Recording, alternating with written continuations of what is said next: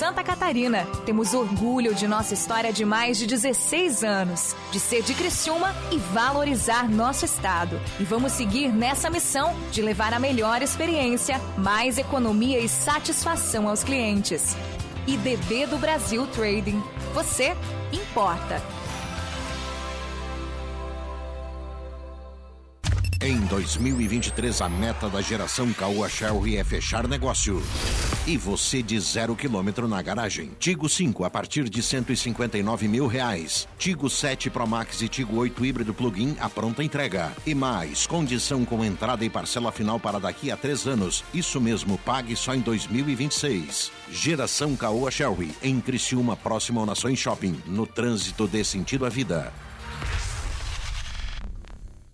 Não é só a tecnologia que nos coloca à frente do tempo. É ter uma estrutura completa e contar com médicos especialistas a qualquer hora. Unimed Imagem, dia e noite. Você realiza seus exames 24 horas. Tomografia, raio-x, mamografia e tem acesso aos resultados online. Agende seu exame. Ligue 3478-2161. Unimed Imagem, dia e noite. 24 horas, todos os dias. Pra onde eu viajar,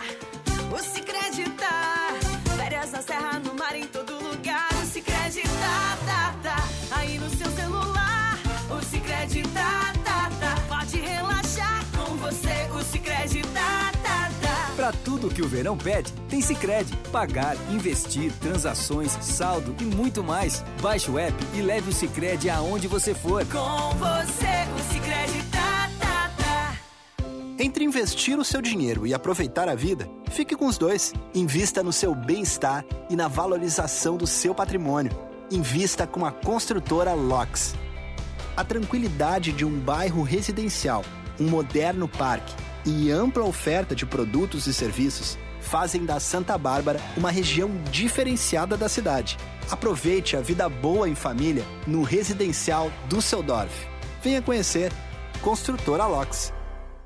Começaram as férias de verão. Tá sem ideia do que fazer com a criançada? Então, vem curtir as férias mais divertidas no Nações Shopping. Tem muita ação, olha só. Tem cinema, Extreme Kart, Adrenalina Jump, Planet Games, Lelezinha e Boliche. É o shopping mais animado da cidade. Venha com seus filhos curtir as férias como deve ser, com muita alegria e diversão para todo mundo. Nações Shopping.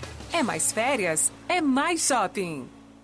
Só na Delupo você encontra toda a linha Steel em 10 vezes sem juros. Cortadores de grama, lavadoras de alta pressão, motosserras, roçadeiras e tudo o que você precisa com descontos de até 22%. Venha aproveitar que é por tempo limitado. Consulte os nossos canais de comunicação para saber mais e venha até a loja Delupo Centro ou Primeira Linha para conferir as promoções. Delupo Matriz, Rodovia Luiz Rosso, quilômetro 05, 3610, Primeira Linha. Delupo Centro, Avenida Centenário 3050 Centro. Delupo, muito mais que ferramentas. Em 2022, vencemos grandes desafios aqui na Librelato. Inovamos, aprimoramos processos e evoluímos nossos produtos com tecnologia de ponta, entregando implementos ainda mais robustos e duráveis. Atingimos recordes com alta performance e expandimos a nossa presença com excelência, ampliando a força da marca Librelato.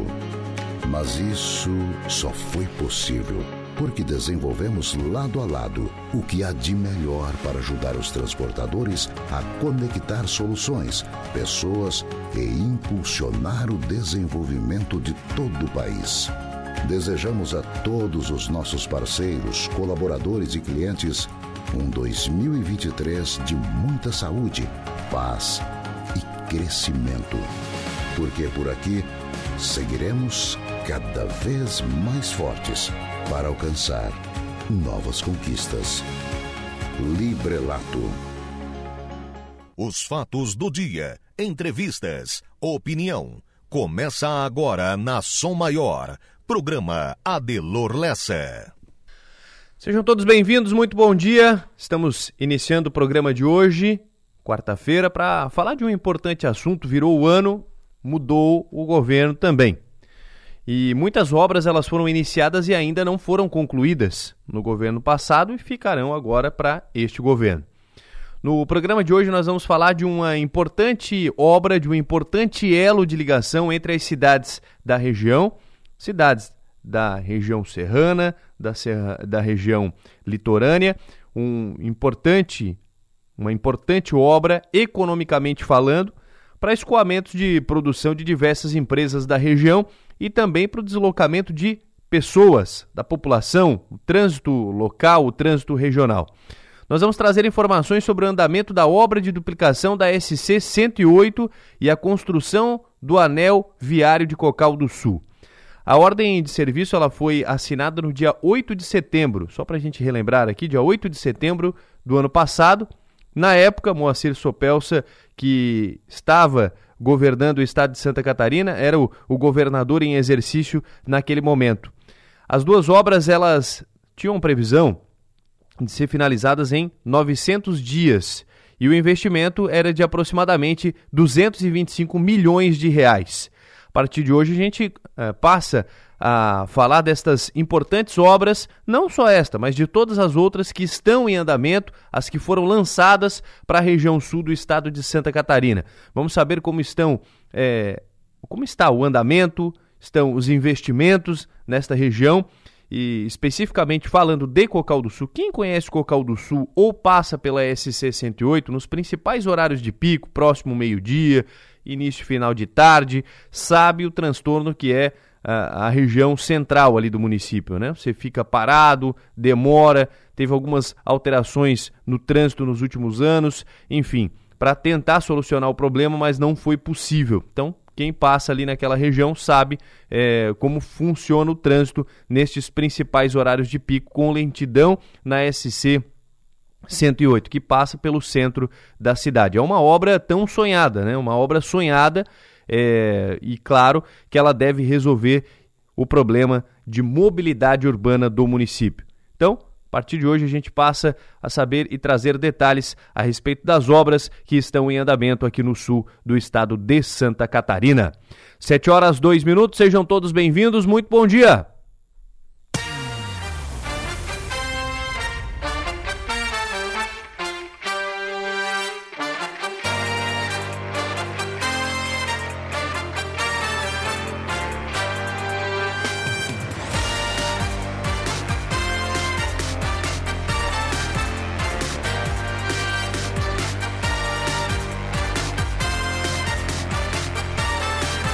Hoje é quarta-feira, 4 de janeiro de 2023. Estamos com o tempo fechado, choveu agora mais cedo, tempo fechado, temperatura mais baixa, mais amena aqui na região sul do estado de Santa Catarina. É assim que amanhece o dia, é assim que começa a primeira quarta-feira de 2023. Seguimos juntos na programação Som Maior até as nove e meia da manhã, aqui no programa Delor Lessa. Sou Rafael Niero, estarei na apresentação com produção de Manuela Silva, trabalhos técnicos da Raquel Elíbio. Estaremos também atualizando o trânsito com o Enio Bis, a previsão do tempo com Leandro Puchalski.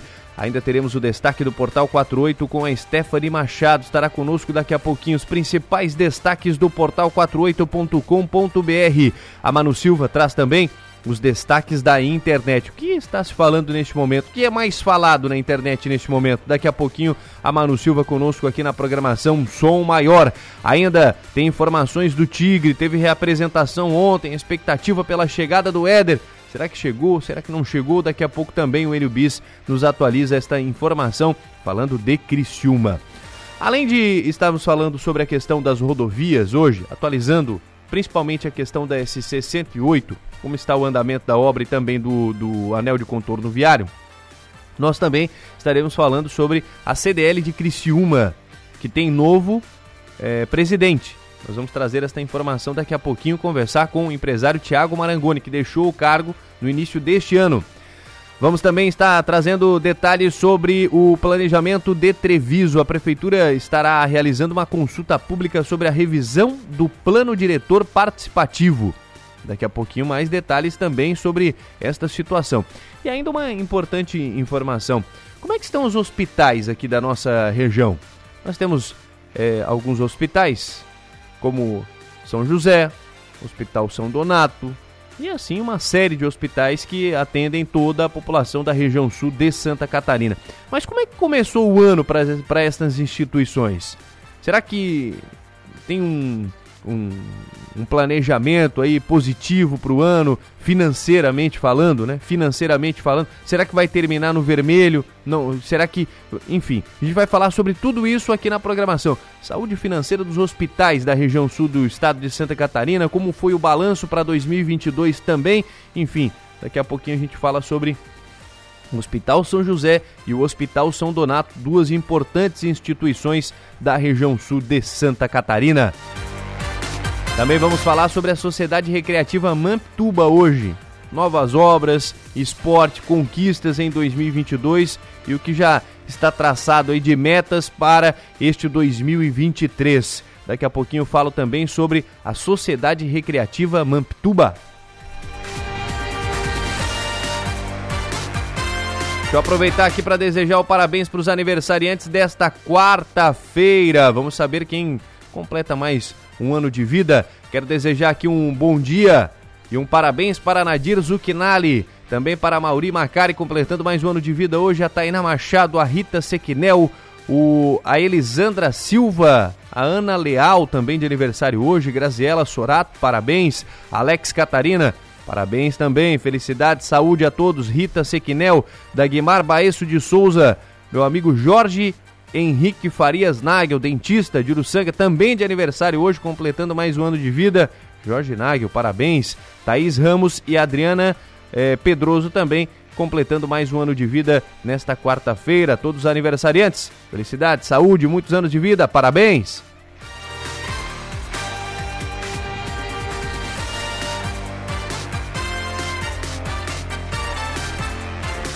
Vamos com as primeiras informações da manhã, informações do trânsito neste momento. Tá, tem uma, uma, chuva mais fraquinha agora no amanhecer, mas o tempo permanece fechado e a atenção tem que ser redobrada no trânsito, pelo menos aqui na região de Criciúma, quando o tempo é fechado e o NBIS traz mais detalhes do trânsito. Seja bem-vindo. Bom dia, Enio. Pois não, bom dia para você, Rafael, bom dia para quem nos acompanha. A BR-101 está com fluxo normal nesta manhã, viu, Rafael? Não há nenhum bloqueio, não há nenhuma interdição ao longo da rodovia federal. E você falou que aqui na região o tempo está fechado, nublado, em alguns pontos com chuva fraca. O motorista, nesse momento, precisa ficar atento, mas é na região de Biguaçu. Chove no local e o trânsito nesse trecho está lento, do quilômetro 189 ao 190 trânsito lento, o motorista que passa pelo local deve ficar atento. E nos demais pontos da BR-101, trânsito fluindo normal em ambos sentidos, inclusive no sul do estado. Essa chuva, esse tempo fechado deve permanecer ao longo do dia, viu, Rafael? E o motorista, nesse momento lá em Biguaçu, tem transtorno, tem trânsito lento, deve estar com a atenção redobrada, mas ao longo do dia também, em outros pontos, não só em Biguaçu, o motorista precisa ter cautela não dirigir acima da velocidade, porque o trânsito pode ficar lento a qualquer momento. Ontem aqui no programa trouxemos os números da Operação Réveillon nas rodovias federais que cortam Santa Catarina. Hoje vamos atualizar os números da Operação Réveillon nas rodovias estaduais. E, de acordo com a Polícia Militar Rodoviária, o principal destaque é de que não houve nenhum acidente com morte registrado. Na operação 2021-2022, ocorreram duas mortes e neste ano 32 pessoas ficaram feridas contra 33 registradas na, no Réveillon passado. O número de ocorrências também apresentou queda. Ao todo, foram registrados 46 acidentes, em comparação aos 55 contabilizados em 2022. Desses, 26 foram com vítimas e 20 sem vítimas. Ainda, os números apontam 84 veículos envolvidos em relação aos 80 carros do período anterior. E a Operação Réveillon, nas rodovias estaduais, teve início na noite de sexta-feira e terminou no início da manhã de segunda-feira. E na Serra da Rocinha, em Timbé do Sul, reforçamos a informação de que as obras foram retomadas no início da semana e, com isso, o motorista precisa ficar atento, porque o sistema de comboio foi retomado também. Ou seja, o trânsito de veículos na Serra da Rocinha ocorre em dois horários para quem sobe e dois horários para quem desce. De segunda a sexta, com subida às 7 da manhã e às 18 horas, e descida às 7 e meia da manhã e às 18 e 30. Lembrando que nos sábados e domingos, a Serra da Rocinha, a BR-285, fica totalmente interditada. Rafael. Muito bem, informações do Enio Bis no trânsito. Daqui a pouco o Enio retorna aqui na programação é, com a gente para atualizar informações do Tigre. Já já ele retorna e a gente fala mais sobre isso. 7 horas e 10 minutos. Vamos tra trazer também a atualização do tempo com Leandro Puchalski. Puchalski, como é que fica o tempo para esta quarta-feira na região, estado de Santa Catarina? Bom dia. Pessoal, temos uma quarta-feira onde o período da manhã ainda tem muitas nuvens predominando na maior parte do estado e até mesmo em algumas áreas com previsão de chuva especialmente no norte do estado. Porém, lá no extremo oeste, já nesse período da manhã, aberturas de sol começam a acontecer. E a previsão é que esse ar seco vá tomando conta do estado ao longo dessa quarta-feira. Então, quanto mais perto do meio-dia, mais cidades começam a ter aberturas de sol entre meio oeste e Planalto. E especialmente ao longo da tarde, aberturas de sol vão acontecendo pelo estado como um todo. A última região a receber esse ar seco, portanto, deixando a maior parte da quarta-feira ainda com chance de chuva, é o norte norte do estado. Chama a atenção de vocês que a gente acaba tendo as temperaturas na tarde dessa quarta-feira em torno dos seus 23 para 25 graus na maioria das cidades. Vejam que não sobe muito, a não ser a parte do oeste, onde o sol aparece primeiro, e aí as temperaturas vão até para uns 27, 27, 29 graus. Com as informações do tempo, Leandro Puchalski. Previsão do tempo. Oferecimento: Instituto Imas. IH Serve. Romance que não acaba na venda. 7 horas 12 minutos. 7 e 12. Vamos atualizar os principais assuntos da internet neste momento. Tudo bem, Manu Silva? Bom dia. Bom dia, Rafael. Bom dia aos ouvintes. O que, que temos de mais falado aí na internet no momento? A gente começa com destaque do G1. Mega Sena pode pagar 3 milhões de reais nesta quarta-feira e calendário astronômico de 2023. Confira quando haverá eclipses, chuva de meteoro e superluas.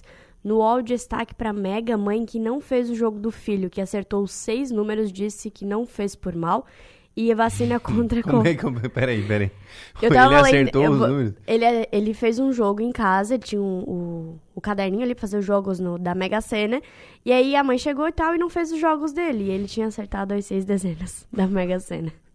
E aí ela disse que já chorou já não come não dorme porque né não tem o que fazer, né? Não tem o que fazer. Não jogou e aí ela disse que não fez por mal em não jogar, né? Não sabia também. Não, que, obviamente que, que, não. Que o menino ia Ou ficar... ela não botou fé que ele ia acertar, né? Mas que situação, hein? É, isso Dorme com em... esse barulho agora. Nunca mais vai viver em paz, né? Coitada. Mas seguindo nos destaques do UOL, vacina contra a Covid será anual para grupo de risco, diz nova secretária da Saúde. No NSC Mega da Virada, 57 apostas de Santa Catarina faturam o prêmio da Quina, confira as cidades, e jovem mata tio da namorada de forma cruel em Santa Catarina ao se irritar com piada, diz Polícia Militar. No Twitter, para fechar, destaque para o velório do Pelé. Ontem, o cortejo percorreu todas as ruas de Santos, em São Paulo. Destaque para o Pelé: mais de 400 mil pessoas comentam o nome dele e colocam em assunto mais comentado no Twitter. Também destaque para Casa Grande para o Kaká e também para todo esse alvoroço dos jogadores não terem ido, alguns jogadores não terem ido ao velório do Pelé, Rafael. Muito bem, os principais assuntos aqui, portanto, o momento. Só para consolar ali aquela, aquela família, foi só 100 milhões também, né? Porque ah, teve que dividir, né? Em, não ia mudar muito, eu cinco, acho. Né? Assim. 500 milhões, era 500 milhões, mas foi dividido em algumas pessoas aí. Foi dividido em várias pessoas, na verdade, né? Porque teve bolão também que acertou ali. Então, só para ficar mais tranquilo, 100 milhões, um pouco mais de 100, 100 milhões para cada foi. Ah, com certeza ela tá mais tranquila. mais tranquila agora, né? 7 horas e 14 minutos, dando sequência aqui ao nosso programa. Vamos até as 9 e meia da manhã, atualizando os destaques do Portal 48. Tudo bem, Stephanie Machado? Bom dia. Bom dia, Rafael. Bom dia aos ouvintes. Os investigadores da Polícia Civil de Criciúma localizaram objetos das vítimas de um sequestro ocorrido no balneário Esplanada, em Jaguaruna. Esses objetos foram encontrados na casa da ex-mulher de um dos suspeitos. O crime aconteceu na madrugada da última segunda-feira. Os agentes realizaram diligências no bairro Santo André, em Criciúma, na tentativa de capturar um dos autores, mas ele fugiu ao se dar conta da chegada da polícia. Uma televisão e duas garrafas de uísque foram apreendidas no local para fazer parte do inquérito policial. A aeronave do SAER e a Polícia Militar auxiliaram na tentativa de capturar esse suspeito foragido, que não foi localizado até o momento. E o PROCON de Santa Catarina iniciou ontem a operação para fiscalizar e coibir aumentos abusivos no preço de combustíveis em todo o estado. Neste primeiro dia, 15 estabelecimentos foram vistoriados. O foco da ação é verificar se os postos estão mantendo a desoneração prorrogada pelo governo federal em 31 de dezembro, aquela MP que zerou as alíquotas do PIS-PASEP e da COFINS por 30 dias e está em vigor em todo o país. Caso esses fiscais identifiquem a prática de preços abusivos, os postos serão notificados e terão 10 dias para dar explicações. O Procon de Santa Catarina ainda vai visitar os principais estabelecimentos do estado nos próximos dias e divulgar um balanço final no, no fim desta semana. Mais detalhes sobre esses assuntos podem ser acessados nesta manhã no portal 48. Rafael. Obrigado, Stephanie. Atualização 48.com.br. Você sempre bem informado aqui com a Som Maior Comunicação. A gente vibra com você. 7 e 16. Deixa eu mandar um parabéns aqui para Douglas de Medeiros Deolindo de aniversário hoje. Parabéns também para a Neca Dal Ponte lá de Içara. Neca de aniversário aqui. Parabéns, viu? Felicidades, muita saúde, muitos anos de vida para todos os aniversariantes desta quarta-feira. Deixa eu trazer os destaques aqui dos principais jornais pelo Brasil também. Começando por Folha de São Paulo. Haddad avalia pacote para reduzir rombo nas contas públicas, diz aqui em capa. Rego, é, revogaço de cortes do IPI do PIS Confins e aumento do IOF estão entre as medidas em discussão. Dólar volta a subir. Então tá aqui. E inclusive uma foto de capa é, sobre o, o velório do, do Pelé, né? Uma foto em capa, grande, muita gente, torcidas, é, várias, várias torcidas, né? Principalmente predominando camisa do Santos. E uma bandeira do, do Brasil foi, foi transportada aqui por. É, o translado foi feito pelo Corpo de Bombeiros com uma bandeira do Brasil sobre o caixão do Pelé. Então, Pelé arrasta multidão para funeral de Edson, diz a manchete aqui. Isso tudo em, é, no jornal Folha de São Paulo. Agora, o estado de São Paulo. Governo pode perdoar dívida de consignado do Auxílio Brasil. Foram concedidos 9,5 bilhões em empréstimos. Diz na capa aqui também a manchete sobre o, o, Rei Pelé. Rei Pelé executado em Santos sobre a reverência dos súditos. Também foto de capa aqui em frente à Vila Belmiro. E para fechar, o Globo. Governo vai acabar com o saque aniversário do FGTS. Ministro do Trabalho nega revogaço da reforma trabalhista, mas admite revisão. Destaques, portanto, dos jornais pelo Brasil. Manchetes do dia. Oferecimento: Itagres, Excelência Moda e Arte e Hotel Darouti. Aqui em destaque também o jornal Gazeta, aqui agora vindo para a região. População da região carbonífera tem crescimento de quase 20%. O número de habitantes passou de 390 mil para 791 em 2010, é, de 390.791 em 2010 para 468.723 neste ano, conforme dados da prévia do censo. E aqui em capa também, em destaque em capa no, no Gazeta, e, e vale a gente frisar mais uma vez sobre esse caso, Óbitos por afogamento acendem alerta em ambientes aquáticos. Comunicado que foi é, feito ontem pelo Corpo de Bombeiros Militar sobre essa situação né, de, de afogamentos aqui na, na região. Foi feita uma, uma nota, foi feita é, através da assessoria de imprensa, encaminharam aqui a, a, essa informação. Então fica o alerta agora, né? Um alerta por conta de, de, dos casos de afogamentos que foram registrados na região. Ontem, por exemplo, ontem cedo, nós falamos sobre os casos que aconteceram na região de Braço do Norte e São Ludgero. Foram encontrados lá os, corpos, os, os corpos de, de dois jovens, né, 17 e 19 anos. Mas foi um trabalho, foram dois dias de trabalho do Corpo de Bombeiros para que pudessem ser encontrados. Mas o, o que preocupa são os números, né? Que tem, estão crescendo na região e principalmente estão acontecendo os casos de afogamento aonde são regiões desguarnecidas, não tem guarda-vidas, não tem atendimento do Corpo de Bombeiros e tem acontecido, portanto, estes fatos. Daqui a pouco vamos falar mais a respeito disso também. Deixa eu passar aqui para o Tribuna de Notícias. Colheita da melancia anima produtores pelo bom preço do quilo. Produção é entregue para supermercados e fruteiras de toda a região. Comparado com outros anos, em 2023 a venda está melhor. Além de ajudar na renda familiar, cultivo da fruta também ajuda a manter a tradição que passa de pai para filho por gerações. É a matéria de capa falando sobre melancia. E tem outros destaques aqui, né? Polícia Civil investiga sumiço de duas jovens, isso em Araranguá.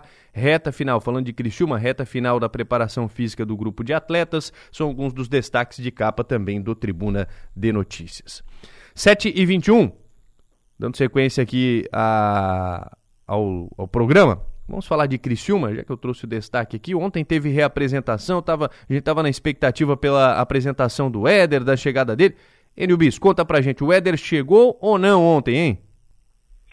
Pois é, Rafael. Até ontem para o Marcos Broca, no ponto final, falei o seguinte: olha, uma terça-feira de muitas expectativas. Primeiro, para ver se todos os jogadores chegariam, eh, se reapresentariam, e todos chegaram. Agora, com relação ao Éder, expectativa maior era com relação ao Éder. O Éder não chegou. Calma, eu explico. O, o Éder, ele ainda tem alguns ajustes no contrato para que o Criciúma bata o martelo e confirme a, o acerto com o atacante de 36 anos. Ontem à tarde, o presidente Vilmar Guedes se reuniu com o empresário do Éder. Foi mais uma conversa, mais uma negociação. E inclusive até ontem, pelas conversas, eh, pela conversa que eu tive com o Vilmar Guedes, imaginei que o Criciúma ainda ontem poderia confirmar o acerto com o Éder. Por quê? Conversei com o Vilmar Guedes ontem à tarde, um pouco depois da reunião, e ele foi até monossilábico. Ele disse o seguinte: evoluiu e ponto. Ele falou apenas que a negociação de, uh, teve uma evolução, evoluiu, não deu mais detalhes de quando poderá acontecer o acerto, quando o Éder vai se apresentar, uh, isso, aquilo, não falou nada, apenas disse que evoluiu. Depois, mais tarde, conversei também com o vice-presidente administrativo, o Alexandre Farias, e ele falou da mesma forma, ó, falta pouco, é questão de horas. E por isso imaginei que ainda ontem o Cristiúma confirmaria o acerto com o Éder. Mas não, tem aquela questão, né, Rafael? Tem que ficar bom para ambas as partes no contrato, tanto para o Criciúma quanto para o Éder. Então, é, tira um pouco ali, é, puxa lá, é, coloca mais um, um, valor aqui e aí vai ficar bom para o jogador e vai ficar bom para o Criciúma. Eu imagino, pelas conversas que venho tendo né, com uh, o presidente Vilmar Guedes, com Alexandre Farias, com outros pares da diretoria, de que nesta semana pode acontecer o acerto, mas ainda não aconteceu. E o Éder não se apresentou no Criciúma ainda, viu, Rafael? É questão de tempo, é questão de horas, inclusive. Muito bem, muito bem. Então, é, pode ser hoje.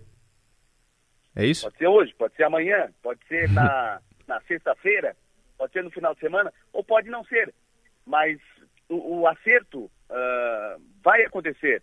Só não, só não, o Criciúma não dá prazo para quando, se é hoje ou não. Mas pelas palavras ontem do presidente, olha, é questão de horas. Eu, inclusive, é, traduzindo o que o presidente falou, evoluiu. Depois, mais tarde, eu insisti.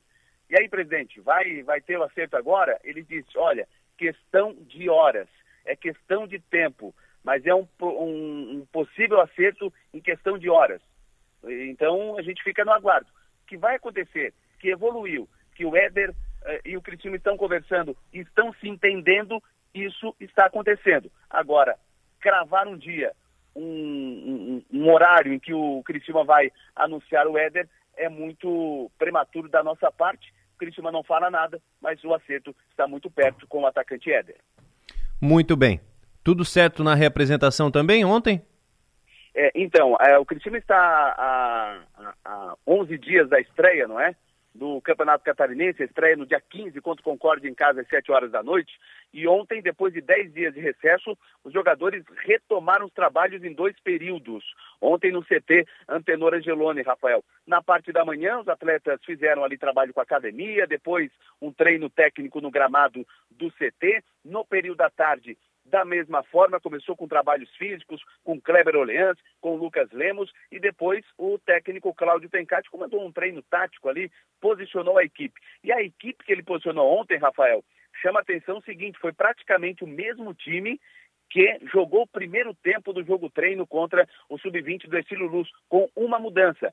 Saiu Cristóvão e ontem quem foi uh, posicionado no time considerado titular foi o Claudinho. O time ontem teve o Gustavo, Claudinho, Rodrigo, Rayan e Helder, Arilson, Rômulo, Felipe Mateus e Marcinho, Júlio César e Lohan. Teve um problema ontem, viu, Rafael? O Rayan sentiu uma lesão no, no decorrer ali do trabalho de posicionamento, deixou o gramado, sentiu uma lesão, deixou o gramado e o Jackson entrou no seu lugar. Vamos ficar de olho na situação do Rayan, que é considerado hoje titular, ao lado do Rodrigo.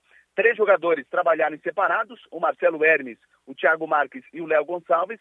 O Marcelo Hermes pegou Covid recentemente, está se recuperando ainda. E o Thiago Marques e o Léo Gonçalves, no ano passado, foram submetidos à cirurgia no joelho. E o grupo volta a trabalhar agora, é, nesta manhã, a partir das nove da manhã, no CT Antenor Angeloni. E uma outra informação, Rafael, com cobertura da Som Maior, do 48, estaremos hoje às duas e meia da tarde na sala de imprensa Clésio Búrigo, no estádio Heriberto Wilson, porque dois recém-contratados serão apresentados oficialmente. O meia Marcinho, que veio do Guarani de Campinas, e o volante Christopher, que estava no São José de Porto Alegre. Os dois jogadores já foram anunciados e hoje, duas e meia da tarde, serão apresentados de forma oficial. Claro, com tudo vai passar, né? Pela, pelos microfones da Som Maior e também pela tela do 48, Rafael Niero. Muito bem. Quero adiantar aqui também. Obrigado, viu, Enio, pelas informações. Ele volta daqui a pouquinho aqui no Conexão Sul e no Som Maior Esportes também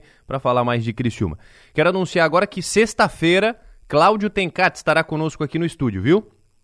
Vai falar da, da dessa pré-temporada, da, da estreia do Tigre. É dia 15 a estreia, mas no sábado tem jogo treino. Então a gente vai falar sobre tudo isso, essa preparação do Criciúma para a temporada 2023.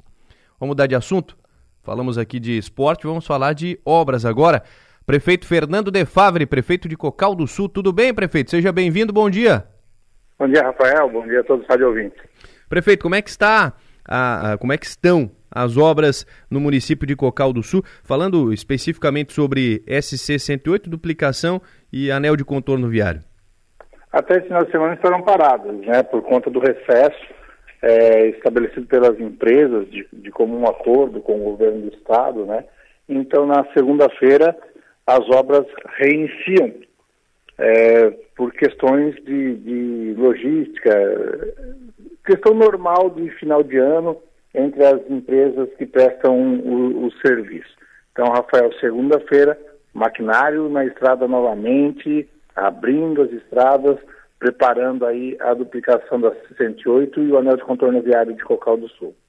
Bom, até a gente falava na abertura do programa sobre essa, eh, a importância dessa obra para o município de Cocal do Sul, mas agora, é, quando foi assinada a ordem de serviço, lá no dia 8 de setembro, já no mesmo dia ou no dia seguinte, as máquinas já estavam na pista e desde aquele dia não pararam, né, prefeito? A obra seguiu, né? Exatamente. Parou agora só no, entre o Natal e, a, e o primeiro do ano, e num, um acordo reiniciando dia, dia 9, é, devido né, à importância dessa obra, e não só para Cocal do Sul, mas para uhum. toda a região. Por aqui passam 22 mil carros por dia, né, e, e sem sombra de dúvida vai melhorar muito a, a mobilidade é, para toda a região. Prefeito, como é que fica agora com a troca do governo do estado de Santa Catarina, a mudança que tivemos? É, tem conversas relacionadas a esse assunto já? Já foram iniciadas? Como é que fica a partir de agora?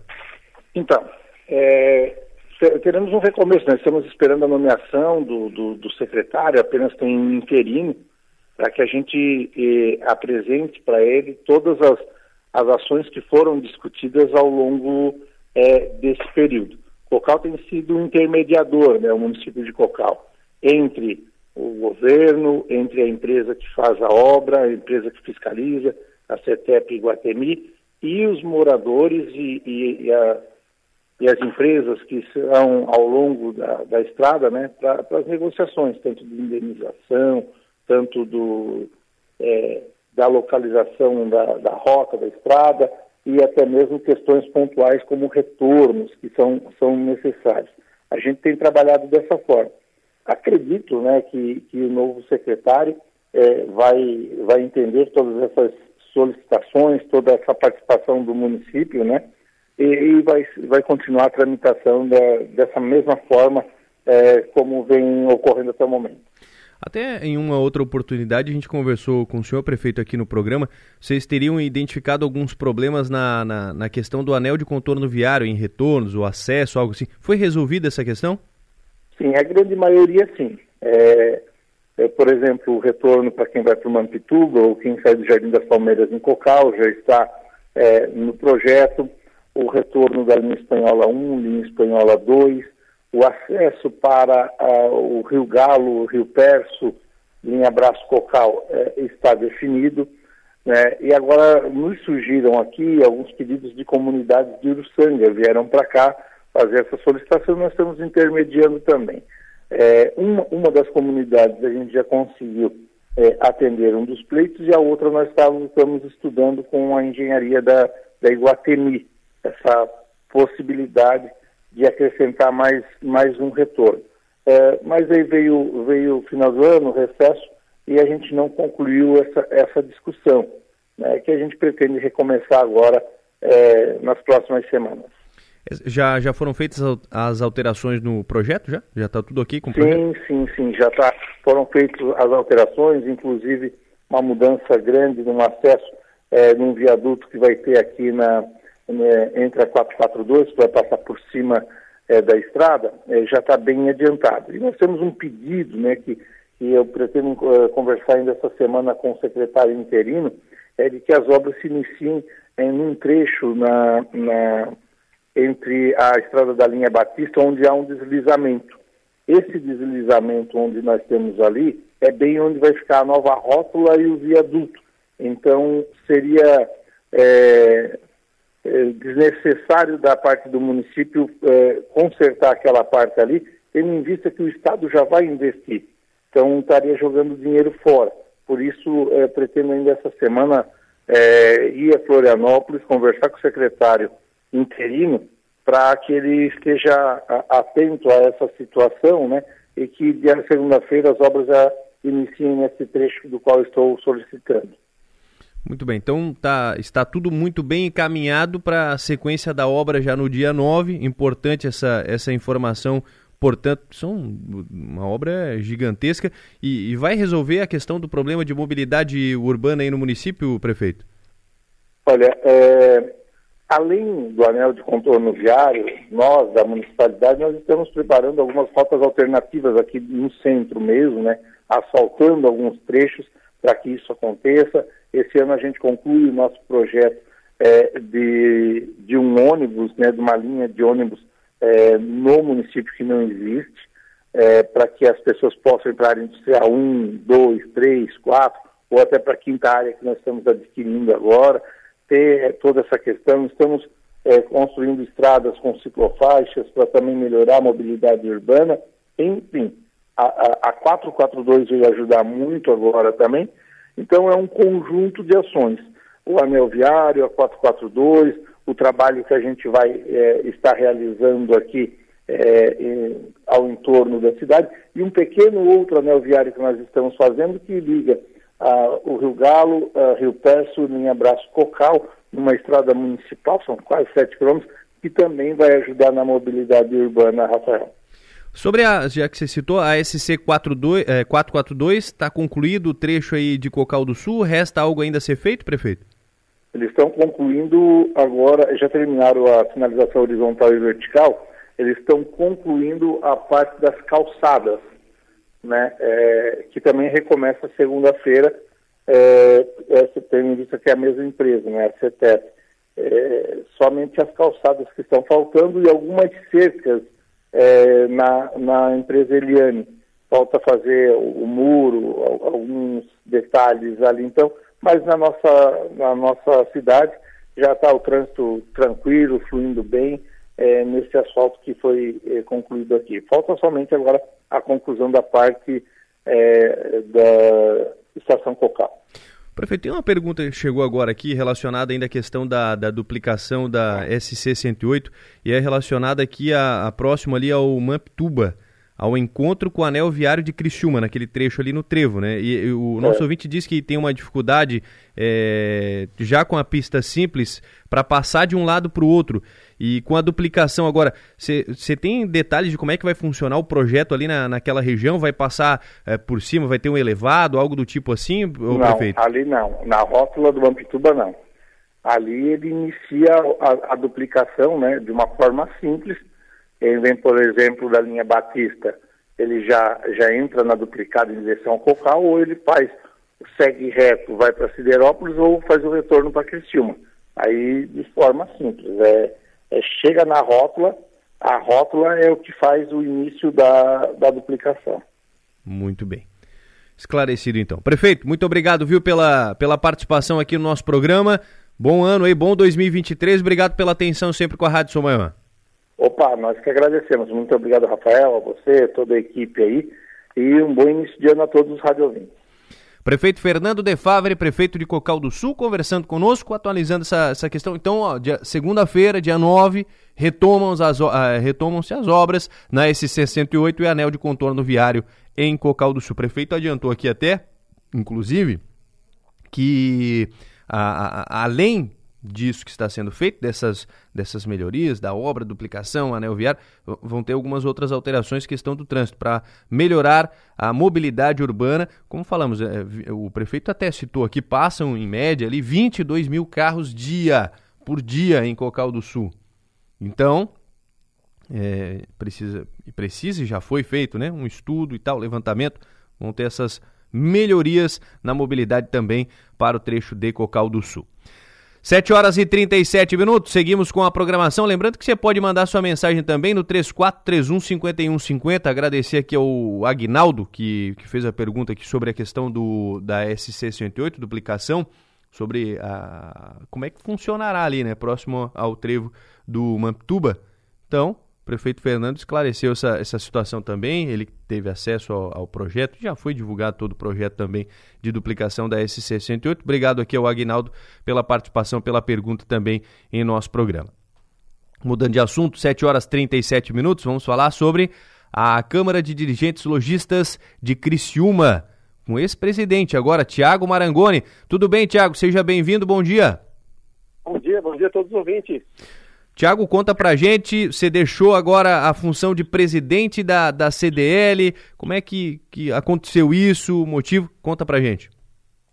Perfeito, nós tivemos uma eleição em novembro e foi eleito o novo presidente, André. É, ali na CDL nós temos o, o, mandato de dois anos, né, podendo prorrogar, então eu, eu poderia prorrogar ali é, exclusivamente esse ano de 2022, mais dois anos, mas não, não não foi, não foi, eu não, não optei por isso. E aí resolvemos realmente ter uma eleição e, e eleger aí um novo presidente. O André está muito preparado para assumir esses dois anos próximos da, da entidade. Uma pessoa muito inteligente, uma pessoa muito dinâmica, muito legal. E a gente está muito feliz aí que a entidade vai estar em boas mãos também. E você ficou por quanto tempo à frente da CDL, Thiago? Fiquei dois anos, peguei ali 2021 completo e 2022 completos, né? A gente passou aí por muitos, muitos desafios, né, cara? 2021 hum. a gente ainda estava usando máscara, a gente estava ainda com algumas ondas de, de Covid, né? E desafios para o varejo que é muito grande, né? O uso de máscaras, ele, ele acaba interferindo muito né, na interface com o nosso cliente. Então, para dar um sorriso, para poder fazer um atendimento, a experiência do cliente fica um pouco complicada, né? Mas isso a gente conseguiu tirar de letra, a gente conseguiu abrir o nosso comércio tendo todas as, as normas de segurança de higiene, então é, foi um período assim bem difícil, mas a gente conseguiu realmente levantar. Tivemos é, muitos comércios fechados na época. Eu me lembro que no início de janeiro tivemos aí é, muitos comércios fechando suas atividades é, não foi não foi um período fácil, mas é, a gente viu aí muitos é, comércios é, nascendo né, na cidade, isso foi bom também. E a entidade também teve que se reinventar, né? A gente teve aí que aprender a melhorar a nossa gestão, teve que é, trazer produtos para os nossos associados, é, trazer vantagens para eles, né? E realmente pensar também na cidade, né? Que como a gente é, representa aí a maior atividade econômica do município, a gente também tem que pensar nisso, tem que pensar em como trazer aí coisas boas para o município. Então, realmente foi foram dois anos aí de muito aprendizado. É, eu digo que foi um como é que se diz uma pós-graduação, né? A gente teve aí um grande ensinamento, conhecemos muitas pessoas legais, tivemos aí muitos contatos e isso realmente é muito legal, sabe? A gente não ganha um real para poder para ser o presidente, né? Nem diretor. Então todas as pessoas que trabalham na CDL são voluntárias, né? Então minha diretoria fez um trabalho muito legal. É, não foi fácil, né? Preceder também a, a Andrea, né? Que foi a nossa anterior presidente anterior. Ela fez um trabalho muito legal também. Ela é, começou nessa pegada de organizar toda a casa, de a gente realmente entregar coisas boas para os nossos associados e a gente conseguiu aí fazer um trabalho muito legal e esperamos aí que a CDL cresça cada vez mais e traga aí muitos benefícios para os nossos associados.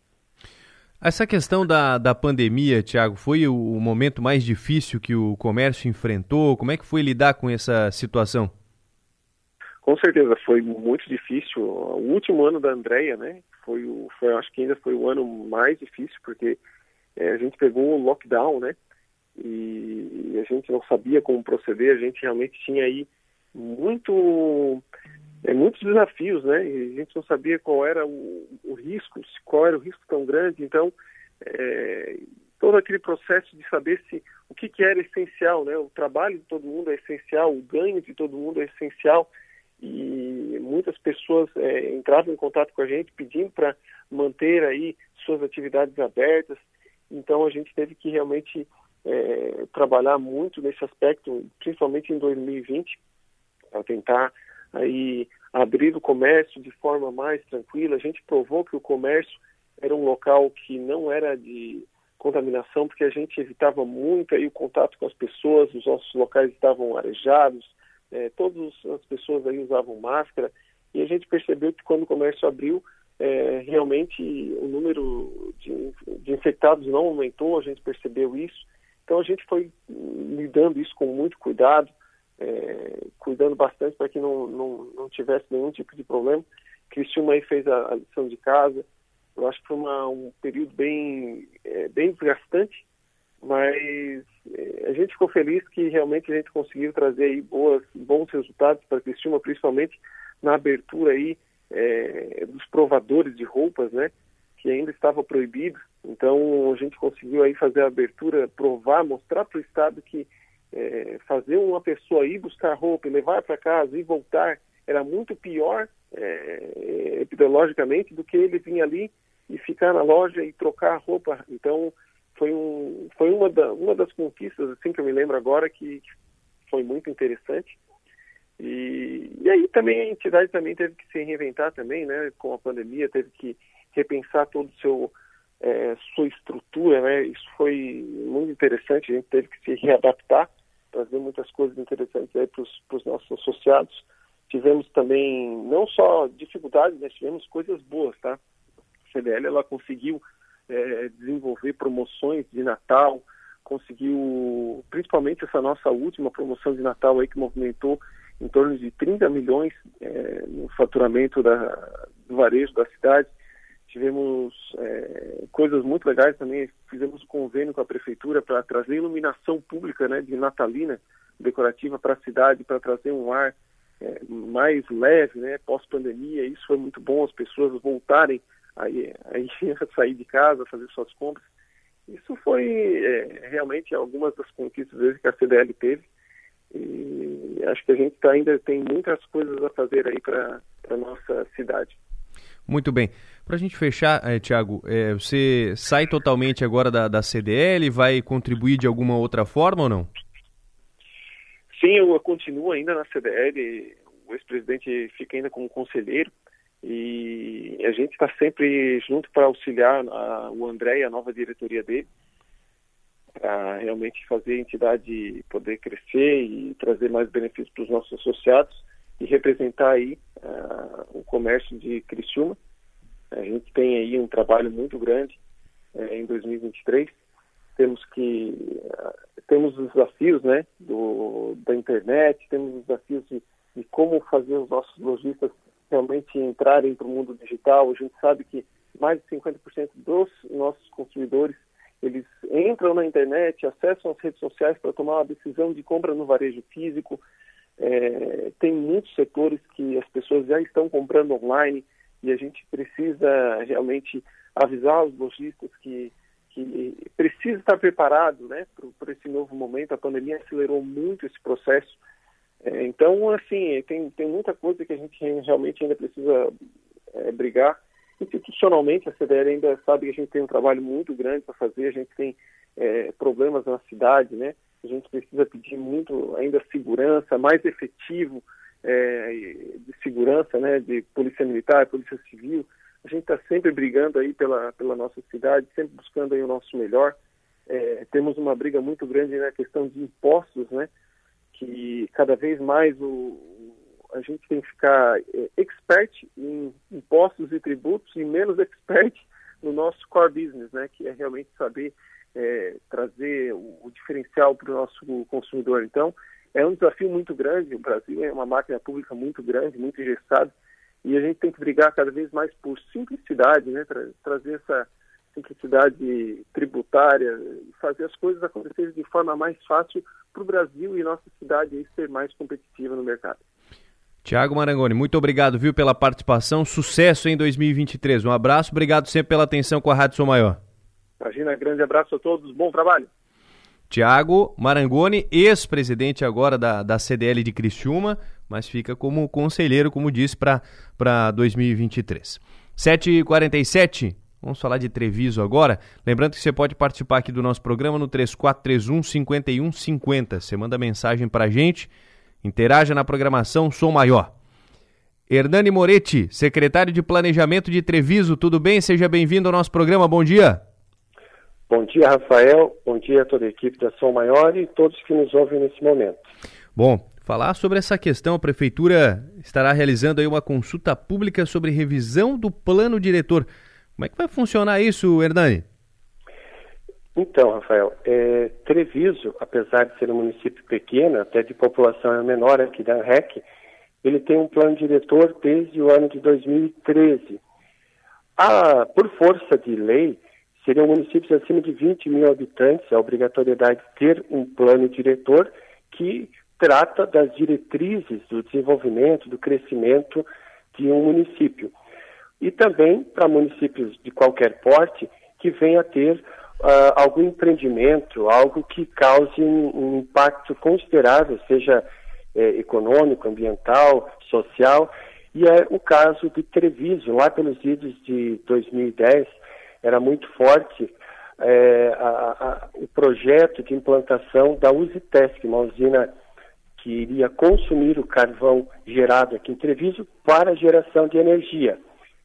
É, por conta do que se previa de impacto naquele momento, por exemplo, a, geração de empregos diretos e indiretos era na casa de 3 mil novos postos de trabalho. Então, praticamente dobraria a população de Treviso. Por isso, foi feito o plano diretor prevendo como atender eh, novos loteamentos, para onde deveriam acontecer, como seria abastecido com água tratada, energia, enfim, vários interesses, não só da área urbana, mas também do meio rural, do turismo e outras, é, outros segmentos da economia do município, não só o carvão.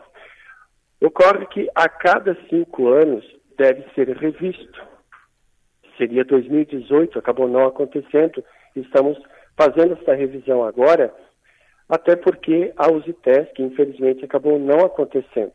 Então, muita coisa precisou ser revista e ao longo de 2022 já houveram é, etapas, oficinas com a participação, porque ele deve ser um plano é, participativo, né? E é, chegamos então a uma nova versão, vamos chamar assim, desta revisão que está disponível no site da prefeitura para qualquer pessoa, qualquer cidadão pode acessar lá, visitar, ler, fazer sugestões. Como a gente pede não só é, criticar, mas uma crítica construtiva, ajudar a melhorar, porque o lugar ele é, é projetado, vamos chamar assim, para os próximos anos e para todos. Então, dia 26 de janeiro, aí sim, nós vamos ter uma audiência presencial, porque nesse momento esse material ele está disponível no meio virtual, né, digital. Mas dia 26 vai ter a audiência presencial. Depois desta última revisão, é, termina sendo feita a minuta do projeto de lei que vai ser encaminhado da Câmara para apreciação do Legislativo. Muito bem. Então, de que forma que o pessoal pode ter acesso a esse material? A população pode ter acesso eh, a essa questão ao meio virtual? Com certeza. Qualquer cidadão que tenha acesso à internet pode, de qualquer lugar, ter acesso. É, ler esse material, ele tem mapas, claro que às vezes tem uma linguagem técnica, porque ele é um material técnico, né? Mas é, é acessível também para talvez quem não domine tão bem, mas tem condições de ler e ter um conhecimento. Qualquer dúvida também pode ser procurado aqui na Prefeitura, a Secretaria de Planejamento, para eventuais esclarecimentos. E quando for presencial, a população também pode participar, Dani? Com certeza, é isso que a gente pede, por uhum. isso até a divulgação, porque é importante que venham, participem, conheçam, façam parte desse projeto, desse plano, para saber os porquês que às vezes a cidade está crescendo para um lado e uhum. não para o outro, é, e quais os planos né, para o futuro próximo. Essa, essa presencial será quando e aonde, para a gente frisar bem aqui para a população de Treviso? Dia 26 de janeiro, às 19 horas, no, audita, no auditório aqui da Prefeitura Municipal. Muito bem. A gente falou de. Você citou vários, vários é, pontos e tal, do, do porquê da mudança, mas uh, as principais mudanças, os pontos bem específicos desse, dessa revisão são quais, Hernani? A demanda estava por, é, por exemplo, novos loteamentos ou áreas que estavam no meio rural, que gostariam que fosse incluído no perímetro urbano. Então, é mais nesse norte de é, revisão do perímetro urbano, é, também os zoneamentos, que às vezes estava lá especificado, por exemplo, para ser uma área, vamos chamar assim, nobre, com lotes maiores, afastamentos maiores, que não é a nossa realidade. Nós precisamos de lotes é, padrão, 15 por 30, com afastamentos normais. Então, é mais nesta área realmente da, da construção civil, do, do, do perímetro urbano, são os maiores interesses. E também um pouco da mineração, redefinindo áreas, é, áreas de agricultura, pecuária, mais essa parte de zoneamento também.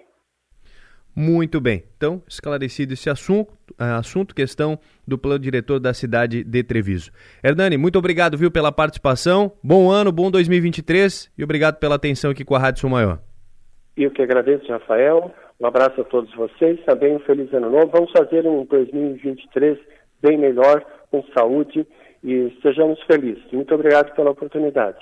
Obrigado você também, Hernani Moretti, que é secretário de Planejamento de Treviso. Então a prefeitura estará realizando uma consulta pública sobre a revisão do plano diretor. Participativo, isso que é importante. Participativo, você tem que participar. Você que é da comunidade, participe, é, é, é, tem acesso a esse material. Hernani citou, está disponível. Você pode ir na prefeitura, você pode buscar ele através da internet. Participe do encontro também, que acontece ainda nesse mês de janeiro. Então, importante que a população participe deste ato uma consulta pública sobre a revisão do plano diretor do município. Você pode participar lá em Treviso. 7 horas e 54 minutos. Antes de eu chamar o intervalo aqui, tenho duas situações. Recebi duas mensagens aqui relacionadas ao Balneário Rincão. Primeiro, nosso ouvinte que mandou mensagem aqui, Luiz Donizete, diz o seguinte: Bom dia. Um susto sem limites. O IPTU do Rincão tem um aumento de até 450%. Inacreditável inadmissível, irreal, diz aqui o nosso ouvinte. Então, sobre o Balneário Rincão. E a outra mensagem que eu também recebo do Balneário Rincão, Olha, bom dia. Tem que falar no programa a respeito do abastecimento de água do Balneário Rincão. Pagamos o ano todo, no inverno sem usar e no verão fica sem água. Foi o que disse aqui o Reginaldo de Farias sobre a questão do Balneário Rincão, sobre a questão de água, distribuição de água. Tá faltando água lá, né? Chega nessa época do ano, muitas pessoas e tal, o consumo aumenta e daí falta água no Balneário Rincão. Assunto que também é, já não é a primeira vez que nós recebemos aqui essa questão sobre a falta de água no Balneário Rincão. O pessoal tem mandado mensagem aqui pra gente, nós, inclusive você pode mandar sua mensagem também no 3431 5150, viu? Que é o nosso telefone aqui do estúdio, 3431 5150. Vou pro intervalo, volto em seguida para falar de política.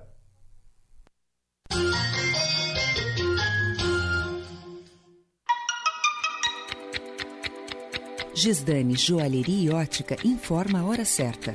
Agora 7h55.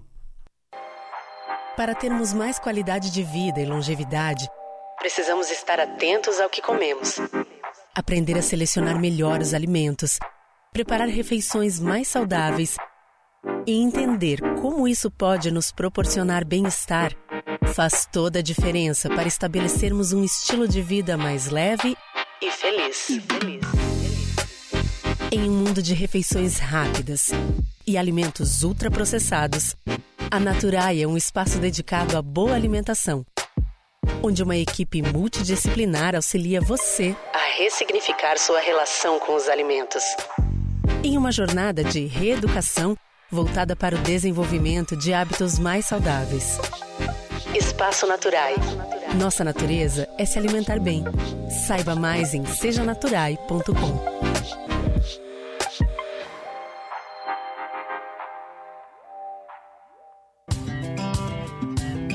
Fazer negócios é se conectar com pessoas. E em cada direção, escolhemos o melhor caminho para a sua importação. É com esse espírito desafiador que a IDB do Brasil se transformou em uma das maiores tradings de Santa Catarina. Temos orgulho de nossa história de mais de 16 anos, de ser de Criciúma e valorizar nosso estado. E vamos seguir nessa missão de levar a melhor experiência, mais economia e satisfação aos clientes. IDB do Brasil Trading. Você importa.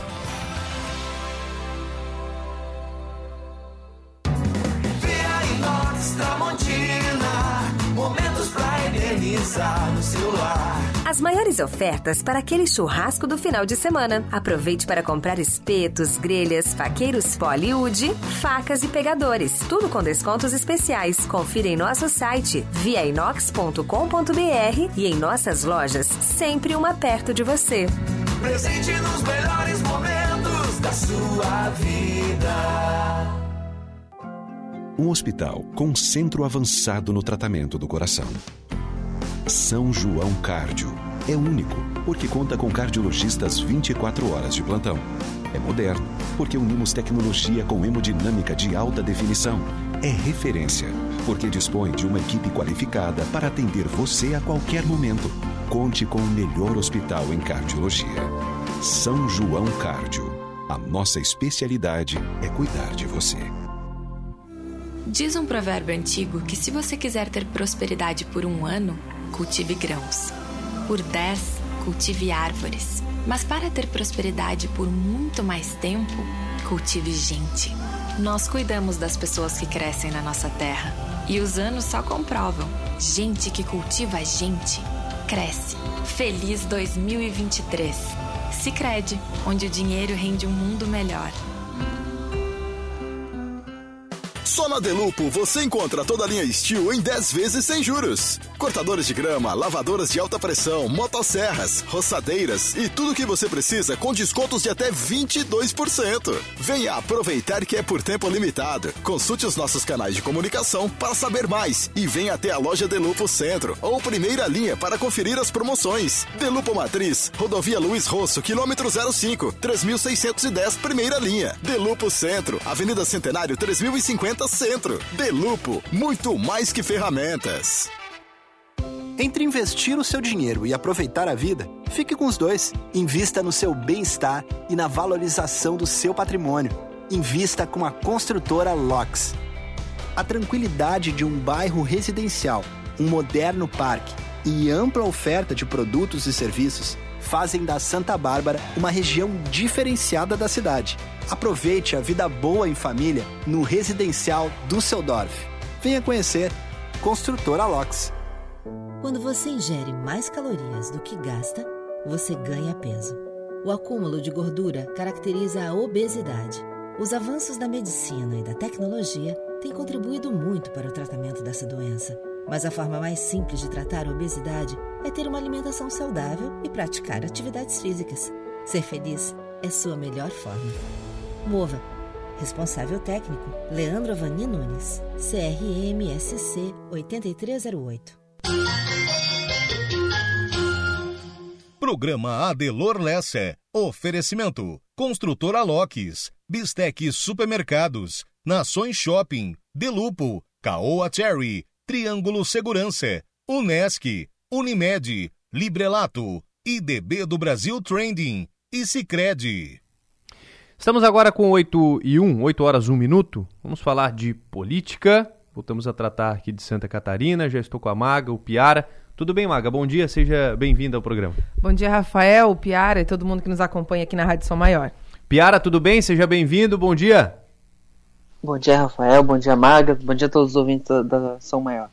Bom, ontem a gente tratou aqui no, no programa sobre a questão de nomeações em Santa Catarina. Já tem a, a, primeira queda aqui no governo do Jorginho Jefferson Cardoso, que foi inclusive o nosso entrevistado de ontem, Maga. Nem deu tempo dele assumir a, a secretaria. É, o Jefferson ele foi indicado no domingo é, nomeado no, no, domingo, indicado, na verdade, né, pelo, pelo Jorginho Melo, lá no dia da posse. É, imediatamente após a divulgação do nome dele, já começaram a circular algumas notícias que, que, que eram de 2019, ali com relação a um processo no qual ele estaria envolvido. Isso se intensificou durante toda a segunda-feira, segunda e terça-feira, e acabou gerando uma polêmica bem grande, assim, entre não só entre os policiais, mas em, todo mundo ficou de olho nessa indicação, porque o, o Jorginho vinha num ritmo é, interessante de nomeações porque estava causando um impacto muito positivo, né? Os nomes que ele vinha trazendo, todos eram muito bem, bem aceitos porque eram pessoas que, que, que não tinham, que não provocavam nenhuma dessas polêmicas. E o caso do Jefferson foi um pouquinho diferente. Então ontem a gente ouviu o Jefferson aqui na Rádio São Maior bem cedinho, no, aqui no programa. É, e o Piara questionou a ele a respeito disso e ele disse que, que não, que ele, que ele né, se teria algum desdobramento, ou seja, se ele poderia ser é, desindicado, né, se a uhum. indicação pudesse ser retirada. Ele falou que não, que ele acreditava que tudo iria se manter. E a gente também achava que isso ia, a, a fervura ia diminuir, enfim, o assunto ia, ia ficar mais calmo, né. Não foi o que aconteceu. Durante o dia as coisas mudaram. Bem no fim do dia, a informação de que é, ele havia, que ele não seria mais então o secretário de administração penal. Ele fez uma live às 22 horas, ontem à noite, 10 da noite, ele fez uma live e a gente tem um, um, um pedacinho da, da, da sonora para a gente ouvir aqui. No sistema prisional está assim de gente, assim como eu, que sofre diariamente. É difícil numa unidade prisional não ter um policial que não sofre um processo ou que não tem um processo. É difícil nas unidades socioeducativas que não tem alguém que já tenha sofrido algum processo, porque a nossa atividade profissional é difícil. E tem muitas pessoas com interesse em sentar nessa cadeira aqui e fazer totalmente diferente, voltar às velhas práticas que existiam. Hoje eu circulei em todo o prédio aqui da SAP e fui aplaudido de pé por toda a equipe, em que eu pude ver o brilho nos olhos de que a mudança ia acontecer que a valorização dos profissionais, principalmente aqueles da ponta, seriam alcançados. Mais do que isso, os meus irmãos de farda que estão aguardando o concurso público seria a próxima determinação para serem chamados. Meus amigos excedentes já seriam chamados ainda esse mês. E mais para perto de março, abril, nós iremos colocar no curso de formação todos os remanescentes para a gente ter esse quadro de reserva aqui, porque era promessa minha. E eu sou aquele que promete e cumpre. É, ficou insustentável a minha situação aqui na secretaria, minha gente. Não tem como, porque o nosso governador é um homem honrado, é um homem que ficha limpa, é um homem que merece respeito.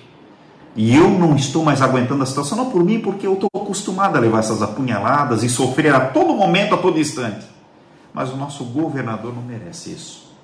Tive uma conversa hoje com ele, muito amistosa, a imprensa se antecipou, já soltou algumas notícias, né?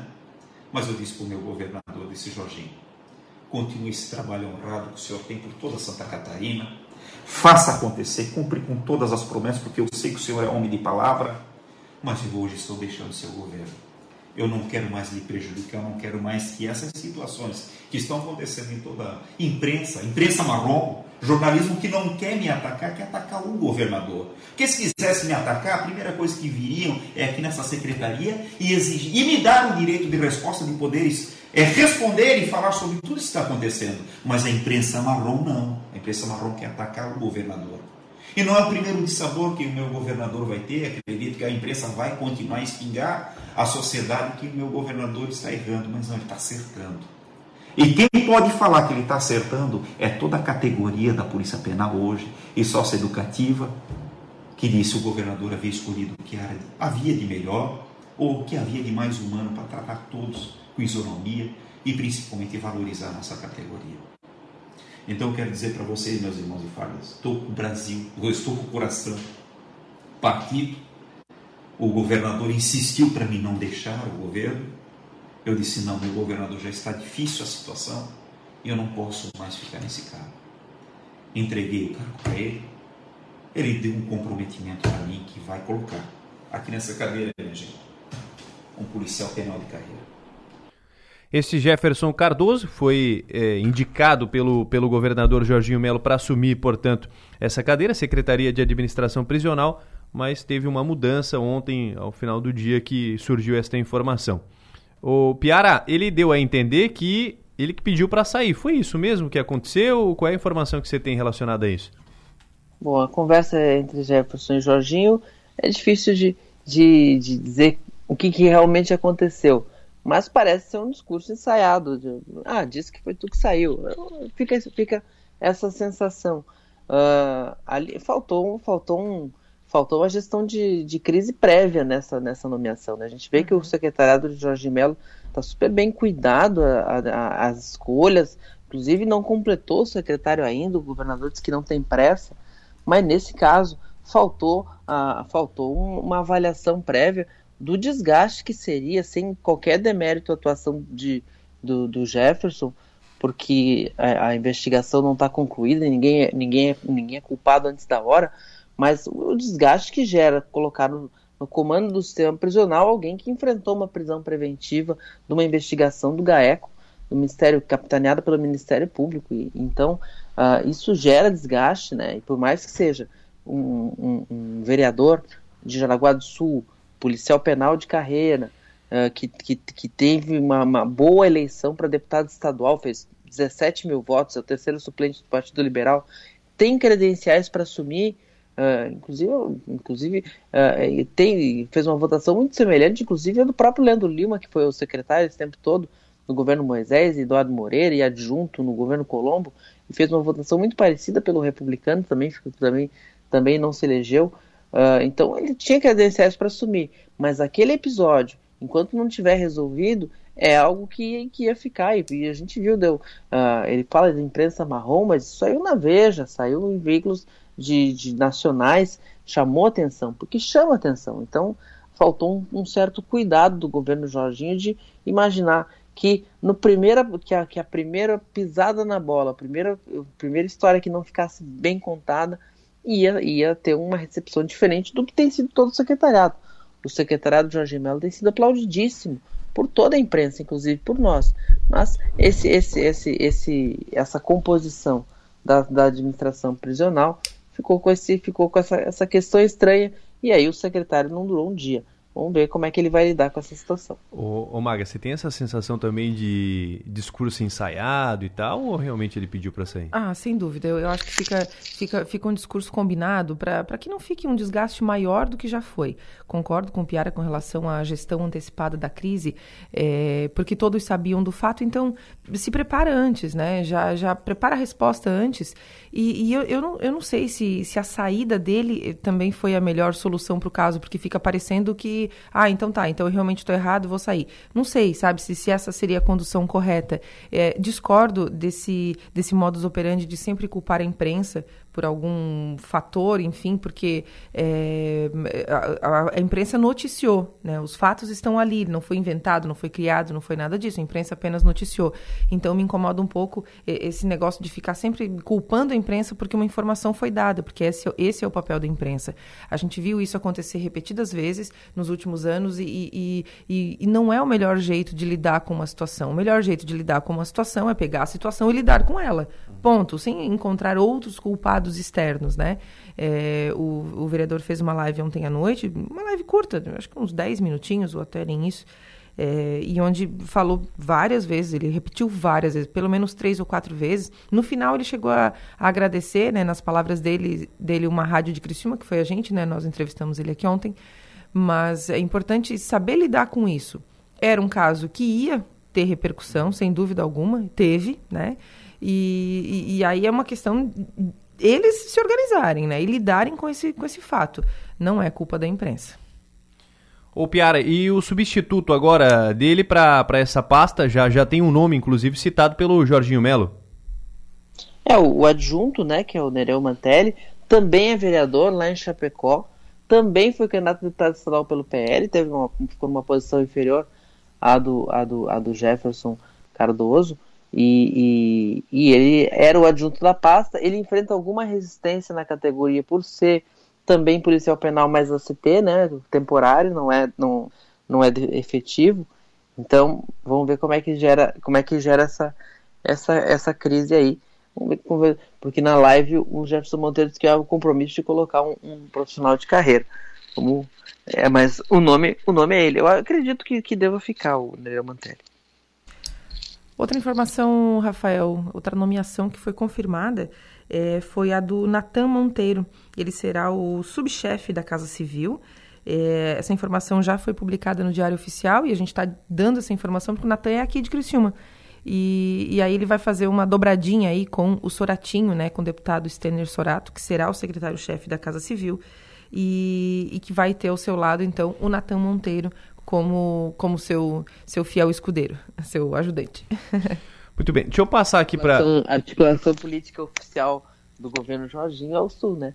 Tubarão, o Sorato, Criciúma, o Natan Monteiro, estavam reclamando da, da ausência de nomes do Sul, foi contemplado na articulação política. Claro que tem articulação política informal, e aí é com os filhos, especialmente com o Felipe Melo, que não tem pasta, mas tem muito poder. Falando do cenário nacional agora, o que tem mais repercutido, imagino que a questão financeira. Vocês têm acompanhado isso, porque é questão econômica, né? Vocês têm acompanhado essa, essa movimentação? É, foi destaque nos principais jornais aqui pelo Brasil. O governo pode perdoar dívida de consignado do Auxílio Brasil. Depois o governo vai acabar com o saque aniversário do FGTS. Tem a questão envolvendo o preço do combustível que, que você tem eh, acompanhado de tudo isso? O que, que vocês têm a dizer a respeito dessa situação econômica do, do país, Maga? E o Piara, fiquem à vontade. Eu acabei de ver a entrevista do, do, do, do novo ministro do, do, do, Trabalho, né, o Luiz Marinho, e que ele fala do fim do saque aniversário. São medidas que foram criadas durante o governo Temer, né, como forma de, de, de, de tirar um pouco de, de, de desentocar o dinheiro que fica preso lá no fundo de garantia. Foram medidas que foram ah, encaradas muito bem pela população, tipo um, um respiro, um dinheiro extra que pode ser utilizado, mas que tem restrições também. Quando a pessoa é demitida, ela, ela não consegue sacar a totalidade do fundo de garantia. Ah, a questão do. do, do ah, ah, é uma discussão que deveria ser, ser feita com um pouquinho mais de paciência, talvez. Mas a questão do, do, do consignado do Auxílio Brasil é o fim de uma excrescência, né? Porque a pessoa já recebe o Auxílio Brasil porque não tem condições de manter e tu vai uh, colocar ela sujeita às instituições financeiras para fazer um empréstimo que dificilmente vai ter condições de pagar depois. Eu acho que, considerando a vulnerabilidade das pessoas, eu acho que é uma medida uh, da fim a esse, a esse instrumento, que foi um instrumento feito de forma eleitoreira, na, na, naquele momento de campanha eleitoral praticamente já, e que, e que, e que alguma solução vai ter que ser dada para ele. E, e, eu acho que o fim dele é uma coisa importante e, e perdoar essas dívidas talvez seja um, um, um, mecanismo, porque a gente pode ter uma inadimplência num setor muito carente, muito complicado. Só eh, meus 10 centavos de contribuição sobre essa questão do, do empréstimo relacionado ao Auxílio Brasil. É, desde que ele foi autorizado, ele já foi cercado de polêmicas, justamente por isso. É, não deveria prevê essa, essa possibilidade, né? Justamente pelo, pela, pela, pelo perfil das pessoas que são beneficiadas com, esse, com o auxílio. É, é um valor pequeno, né? Mas que pode provocar uma, uma dívida gigantesca na vida daquela pessoa que vai ter muita uhum. dificuldade de sair. É, não, não sou contrária a perdoar essa dívida pelo contexto em que ela foi autorizada, por, por toda a situação envolvida. Então, se isso vir a acontecer, eu acho que é positivo, sim. Piara, muito obrigado, viu, pela participação. abraço, até amanhã, Piara. Até amanhã, Rafael. Até amanhã, Marga. Um abraço a todos. No plenário, oferecimento Sul e Naturai. Nossa natureza é se alimentar bem. Estamos com 8 horas e 15 minutos. A gente tentou ouvir o Mauro de Nadal, o deputado estadual Mauro de Nadal, né, que é, um, é o outro nome oficialmente posto para a disputa na Alesc, mas ele ainda não quer falar. Então, só para. Ontem nós ouvimos aqui o Zé Milton Schaefer, era importante ouvir o Mauro de Nadal também, mas no momento ele não quer falar. Muito bem. Maga, você continua comigo aqui, eu vou fazer um intervalo e a Ô, gente volta Lessa, em seguida. Tá? Você voltou? Um Bom dia! Continua comigo aqui. A gente tá faz bom. um intervalo. Em seguida, mais informações, tem mais informações também referente, mais mensagens aqui sobre a questão do IPTU lá do Balneário Rincão, depois do intervalo. É hora de se sentir bem. Instituto João Quevedo informa. Agora 8 e 16. A vida sempre nos trouxe diferentes desafios e o apoio de uns aos outros é essencial. Nos momentos de adversidade, precisamos ter com quem contar. A psiquiatria e a ciência oferecem suporte para você reencontrar o equilíbrio e viver em paz. Instituto de Neurociências Dr. João Quevedo. Clínica psiquiátrica com telemedicina e agendamento online de consultas. Acesse injq.com.br. Diretora Médica Técnica Kellen Rico, CRM 13394. Quem é apaixonado por carne exige o melhor, como nós, da Casa de Carnes Bistec. Cortes especiais, britânicas Bistec e as melhores carnes para o seu dia a dia. Nosso frigorífico próprio garante a qualidade absoluta, desde a origem do gado, o rigoroso cuidado com a carne até a embalagem perfeita. Tudo isso é garantia de carne fresca e saborosa todo dia. Para reunir a família e os amigos, sirva o melhor. Vem para Casa de Carnes Bistec, para quem é apaixonado por carne. Contato internet, internet muito mais. Muito mais conexão. Pra vários dispositivos. Muito mais diversão. Pra não travar o jogo. Muito mais emoção. Pra séries e filmes. Muito mais velocidade. Download mais rápido. Contato. Planos especiais para a internet por fibra ótica. Acesse contato.net. Fone 48 3521 0400. Contato internet e muito mais. Há 36 anos, a construtora Nunes é referência em materiais de qualidade para obras públicas e privadas nas regiões da ANREC e AMESC. Com certificação ISO 9001, a Nunes atende à exigência do mercado em pavimentação, construção civil, terraplanagem e britagem, sendo esta localizada a apenas 13 quilômetros do centro de Forquilinha e a 15 da Unesc. Estamos atentos às principais tecnologias. Entre em contato e faça uma cotação para sua obra. Fone 48 3462 0272. Olá, eu sou o Dr. André Lima e estou apresentando para vocês o que existe de melhor e mais moderno na odontologia mundial. Trata-se do scanner intraoral Aitero 5D, que vai lhe proporcionar um tratamento mais seguro e muito mais tranquilo. Ligue e marque uma avaliação 30 45 25 25 ou pelo nosso WhatsApp 9 9908 8837. Em 2022 vencemos grandes desafios aqui na Librelato. Inovamos, aprimoramos processos e evoluímos nossos produtos com tecnologia de ponta, entregando implementos ainda mais robustos e duráveis. Atingimos recordes com alta performance e expandimos a nossa presença com excelência, ampliando a força da marca Librelato. Mas isso só foi possível porque desenvolvemos lado a lado o que há de melhor para ajudar os transportadores a conectar soluções, pessoas e impulsionar o desenvolvimento de todo o país. Desejamos a todos os nossos parceiros, colaboradores e clientes um 2023 de muita saúde, paz e crescimento. Porque por aqui seguiremos cada vez mais fortes para alcançar novas conquistas. Librelato. Em 2023, a meta da geração Caoa Sherry é fechar negócio.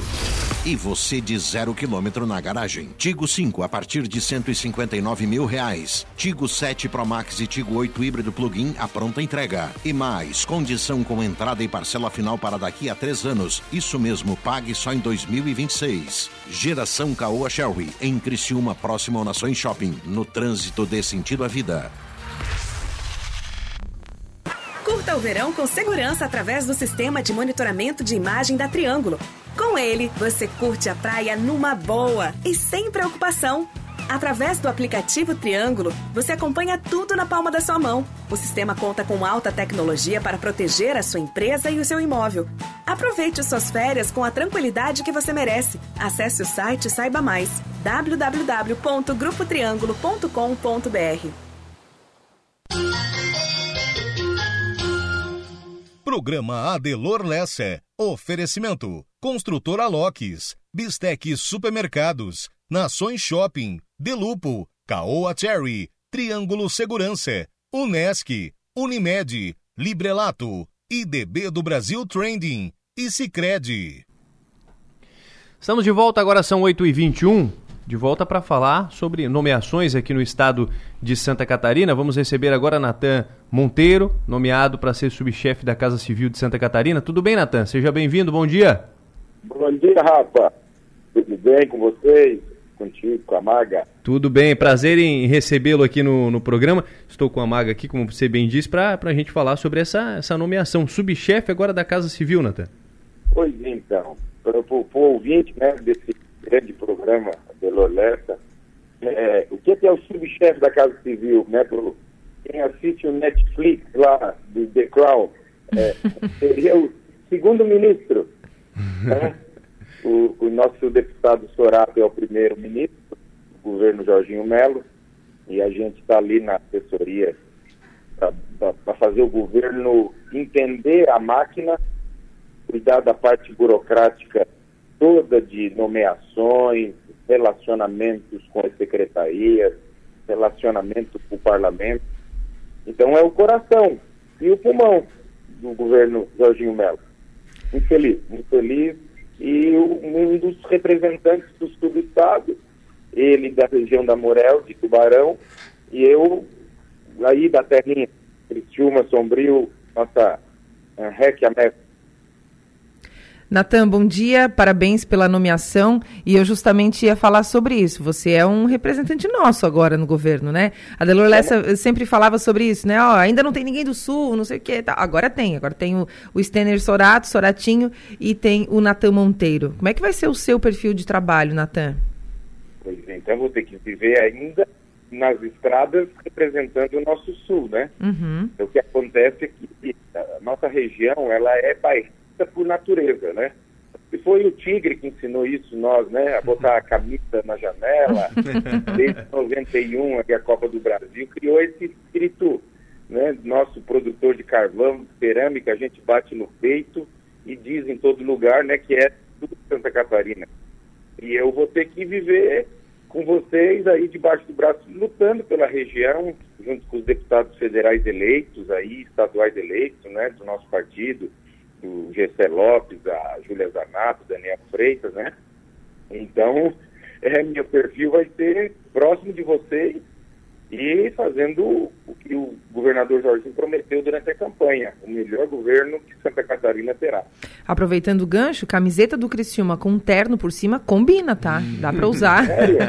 Sério? Vamos tentar ser estiloso assim, um tênis branco, né? Verdade. Aquela branca, né? Pode ser a branca, né? Pode, pode Fica- ser a fica branca, tem a preta, que é muito bonita também. Ô, Natan, é, eu, eu, eu vou te perguntar, eu- eu- a gente já imagina a resposta, né? Mas a gente vai fazer a lição de casa, que é o seguinte. Algum outro nome no radar de vocês que, que pode ser anunciado nos próximos, nas próximas horas? Não, acertada a resposta, mas eu sou meio faladorzinho. Opa! Corta sempre. Não, eu não posso dizer, mas é, algumas secretarias foram indicados interinos, né? Uhum. Outras ainda, empresas estatais, é, autarquias, nem nomeadas foram ainda. É, claro, é evidentemente que o jogo político é assim que funciona, temos uma eleição da Assembleia em curso é, que deve encaminhar para algumas questões locais. É, eu, não, eu não consigo vislumbrar a Criciúma em região contemplada, mas Uhum. eu arrisco dizer que o sul do estado pode ainda é, ter surpresa. né? Entendi. É, é importante isso para a composição, pela governabilidade, Uhum. né? E isso vai e pode acontecer nos próximos dias. Acredito, acredito eu que a eleição da, da, da o ouvinte entender, né? A eleição de executivo, ela dá posse em janeiro, né? Uhum. Primeiro de janeiro, como foi foi posto. E o, e o, e o legislativo dia 1 de fevereiro com a eleição da, da presidência da mesa da Assembleia Legislativa. Uhum. Então vamos ter aí 30 dias dentro do governo Jorginho em curso a eleição da mesa da Assembleia. Ah, Natan, o MDB acabou ficando com o Instituto do Meio Ambiente, o IMA, né? Mas ele continua na briga por, por outras secretarias importantes? Olha, a- a- o IMA ele, ele deixou de ser secretaria, né, ele passou para ser dentro da Secretaria de Meio Ambiente, né? Uhum. Uma criação é, de uma nova reforma administrativa que deve até o meio do ano estar votada na Assembleia. O que acontece é que todo mundo precisa né, de, de- estar no governo para poder atuar, para poder fazer as, as- as mexidas, as, as, eh, as suas participações no governo. Isso é natural da política. Acredito que não só o MDB, como os demais partidos continuam na conversação para participar do governo, porque como vai ser um melhor governo para Santa Catarina, quem não estiver nesse barco vai ficar uma dorzinha de cotovelo, né? Me ouve, Natan? agora sim, cortou? Cortou, cortou, cortou um pouquinho. Então, então não, em que parte eu não sei. Eu estava dizendo que quem não fizer parte desse governo eh, vai ficar com a dorzinha de cotovelo, porque como vai ser o melhor governo da história, eh, você tem que estar dentro, abarcado nisso, né? Uhum. Então é natural que os partidos estejam em conversação para caminhar conosco, né? Para encerrar, para a gente encerrar, Natan, é, no segundo dia do governo aconteceu esse, essa pequena faísca com relação à indicação e depois a mudança de roteiro é, é, do, de quem seria o secretário de administração penal, que era o vereador Jefferson Cardoso. Queria que o senhor falasse sobre isso. Como é que o senhor vê essa situação? É, agora, 9 horas da manhã, vou antecipar para vocês, o governador Jorginho vai estar deliberando junto com o secretário, né? Eu não posso dizer secretário porque não houve a nomeação dele, né? Uhum. A Casa Civil que cuida desses procedimentos e o, o- o Jefferson Cardoso, qual você menciona, né? Uhum. ele não, ele não foi nomeado para a pasta. A única nomeação que saiu foi do secretário adjunto, Neuri Mantelli, Uhum. que é agente penal, é, ele é, é ACP, Polícia Penal de Chapecó, e vai estar na administração penal. É o único nome confirmado lá. É, como foi um governo que prezou desde o começo é, por indicações de ficha limpa, indicações de nomes é, que não podem ter mácula. Ah, existe uma restrição ao Jefferson, descoberta pela imprensa, né? Onde foi se colocado que ele foi. teve uma, uma intercorrência com ele, nada transitado em julgado, nenhuma condenação nele, mas existe uma investigação Uhum. E isso fez nós todos levantarmos é, para estudar o caso, recorremos à nossa procuradoria Uhum. é, e estamos estudando agora, nove horas, no mais tardar, dez, dez e meia da manhã, todos vocês vão ter a, a notícia do que, do que foi definido. Ô Natan, a última pergunta aqui minha relacionada ainda à questão da, da Casa Civil. Já teve conversa com o Soratinho? Já definiram os principais atos aí, planos para esse início de mandato? Tive, tivemos sim. A gente tem feito uma, uma dobradinha legal. Acho que o pessoal do sangue do susto entende, né? Muito. Aí, é, deu muito certo. A gente tem, tem até convido vocês para uma visita, para a gente fazer uma, uma entrevista pessoal. A minha sala e a sala do ficam ladeadas e a gente eh, passa um pelo outro e se encontra dioturnamente. Já tiramos o dia de ontem. A nomeação foi ontem. Uhum. E o saque da Casa Civil era meia-noite. É, foram exonerados todos os funcionários é, comissionados e até a gente desse registro tem setores dentro da Casa Civil que não tem uma pessoa para passar uma informação. Eram todos comissionados e com a demissão em massa decidida pelo governador Jorginho, não há uma alma viva em determinado núcleo, em determinado setor, para fazer uma, uma conversa, para dar um bom dia. Uhum. Então, vamos ter que remanejar com o pessoal efetivo. Tivemos grandes conversas com os servidores de carreira, com outros cedidos de Ministério Público, Tribunal de Justiça. É, estamos, estamos tateando, né? A transição não foi suficiente para o conhecimento definitivo da pasta, mas agora vai ter em bloco mesmo, entre um trabalho e outro e o conhecimento da, da, do nosso, da nossa querida Casa Civil. Muito bem. É, Natan, só agora para encerrar mesmo, é que você deixou uma, uma, uma, trouxe uma informação e eu vou precisar te perguntar sobre isso. A informação com relação ao Jefferson Cardoso, o governo soube através da imprensa, foi isso? Com relação a esse um, processo no qual ele, ele, estava envolvido? É, na verdade, uh, o governador Jorginho, é, ele, ele conta que a cota dele né, foi nomeada. Né, quando ele, quando ele, ele escolheu a dedo com muito esmero, ele deu entrevistas para vocês, deu entrevistas em jornais, dizendo que é o perfil técnico, né? Então, o que que aconteceu? Ele deixou claro, evidente, como é que ele montou, para deixar bem claro para o ouvinte, a Secretaria de Administração Penal, o que, que é? Quem uhum. cuida dos presídios, né? Uhum. Cuida dos nossos presos que vão ter que trabalhar nesse governo. Ele fez um critério político. Nós nos reunimos, né, o núcleo duro, é, é, do governo Jorginho e ele disse quem que foi candidato do Partido Liberal pela administração penal, na classe que eu prometi na campanha que seria o secretário de, administração penal. Ah, foi o fulano, fulano, Jefferson, 17 mil votos, é, Mantelli, 8 mil votos, Johnny Brasil, 2 mil votos, papapá, papapá. Então, quem são os dois mais votados? Um, o mais votado é o secretário e o menos votado é o adjunto. Manda bater a portaria. Então, foi um critério político. Né? Compreendi, compreendi. E isso, isso ficou é, evidenciado. Aí a, a, a questão envolvendo é, esse processo dele e agora temos um, um abacaxi para descascar. Primeiro abacaxi de 2023. Vai ser resolvido daqui a poucas horas. Então tá bom. Ô, Natan, muito obrigada pela tua atenção aqui com a Rádio São Maior. E assim, assim que tiver esse nome, manda pra gente aqui. a gente faz um plantão, sabe? Maga e Rafa, é, uma pessoa que, que dormia com rádio moto, com motorrádio, motocais, né? É, do ladinho do ouvido para ouvir o Adelor, não pode falar a idade, mas há 25 anos atrás, né?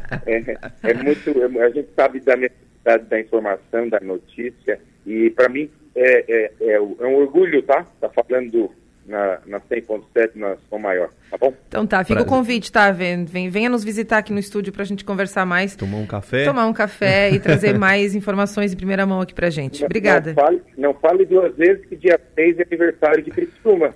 O governador vem? Então, tá na agenda dele, dia 7 é o meu. Quase que nasci no dia de Criciúma. Opa! tá perto. Tem questão, Sorato, eu e o governador Jorginho, a tendência é cortarmos o bolo dos 143. Isso? Muito bem. Anunciado. Obrigado, Natan. Obrigado Gente, pela atenção. Bom 2023. Obrigado. Feliz 2023 para todos. Natan Monteiro, nomeado aí subchefe da Casa Civil de Santa Catarina, conversando conosco aqui na programação. 8 horas 37 minutos, 8 e 37 Vamos atualizar o tempo agora? Leandro Puchalski conosco. Atualiza o tempo.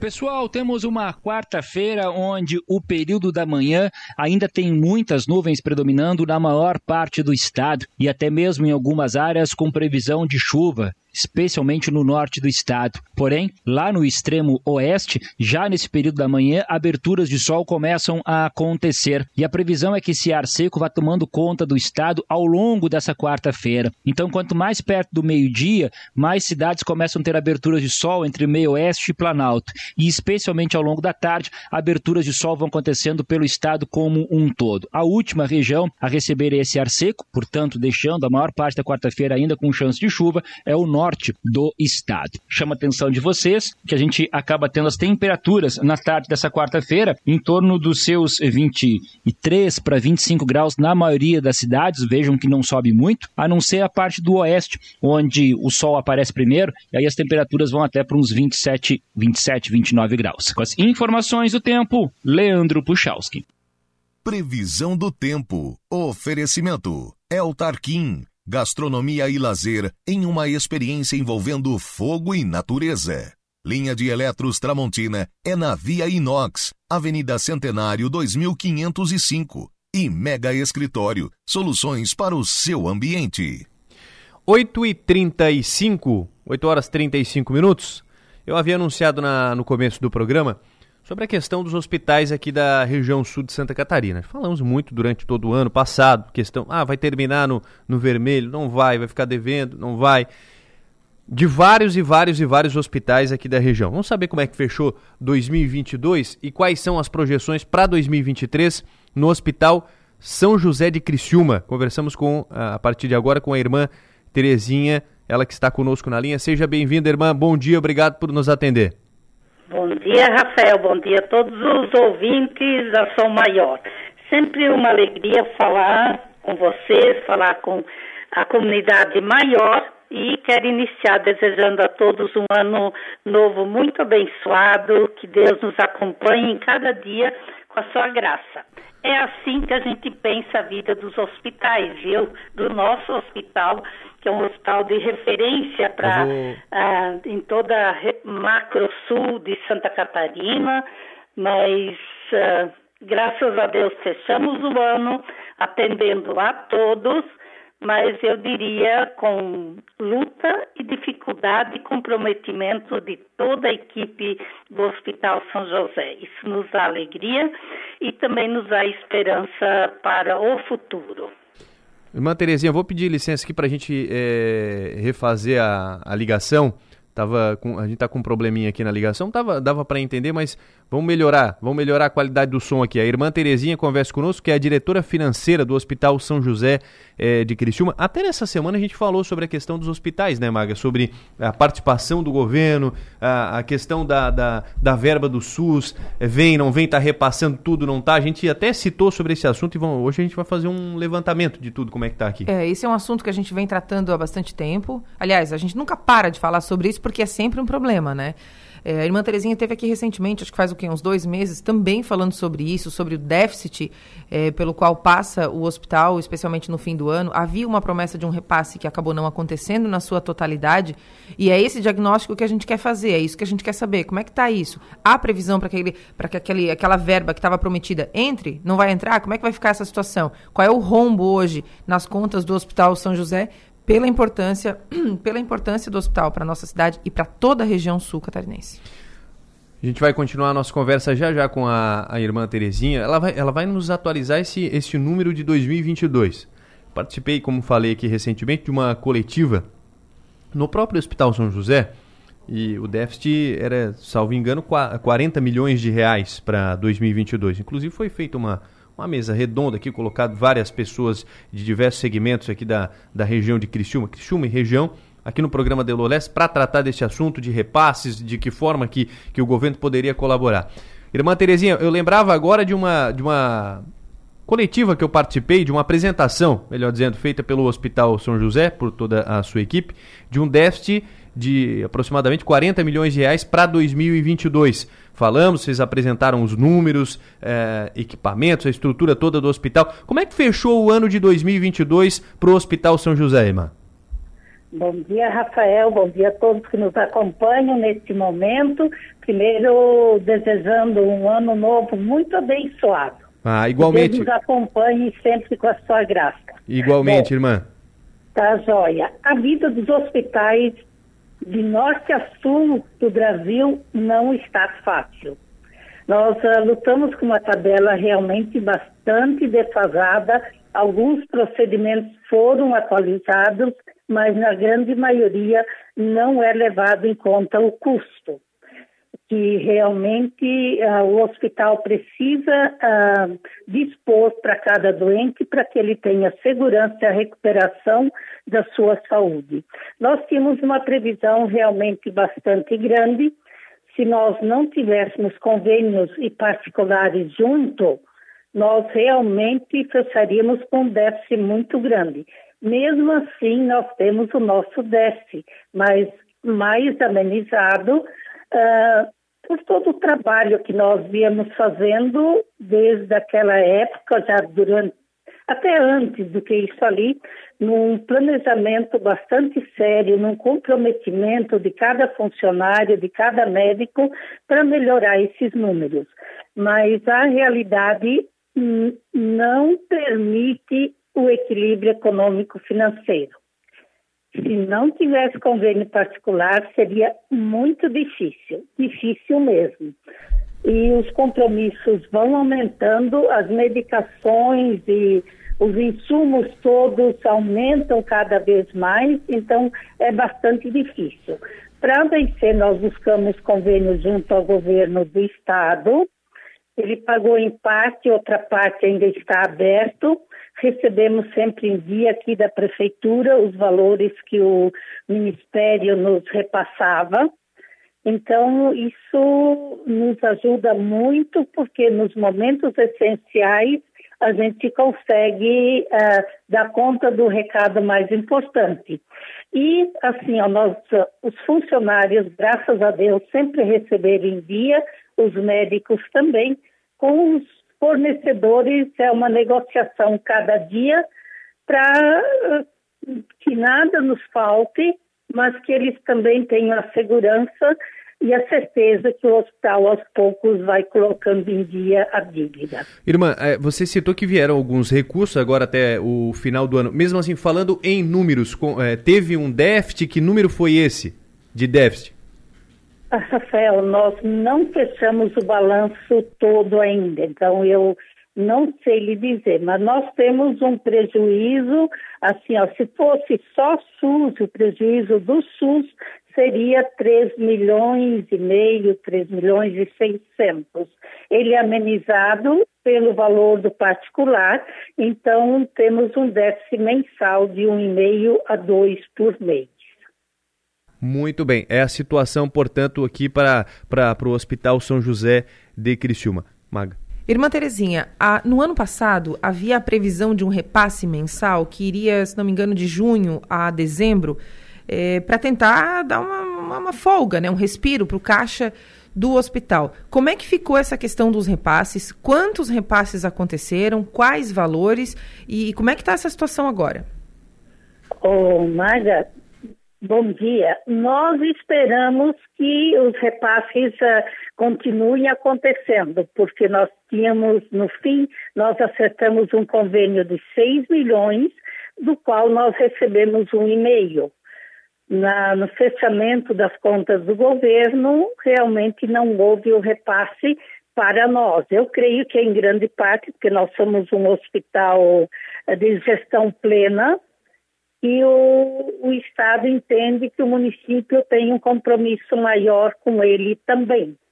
Então, não sei se foi bem essa razão, deve ter sido o fechamento de caixa do Estado, mas o convênio continua em aberto e uhum. cada dia a gente olha, aguarda com muita esperança esse valor na nossa conta, que sempre cairá numa hora muito oportuna.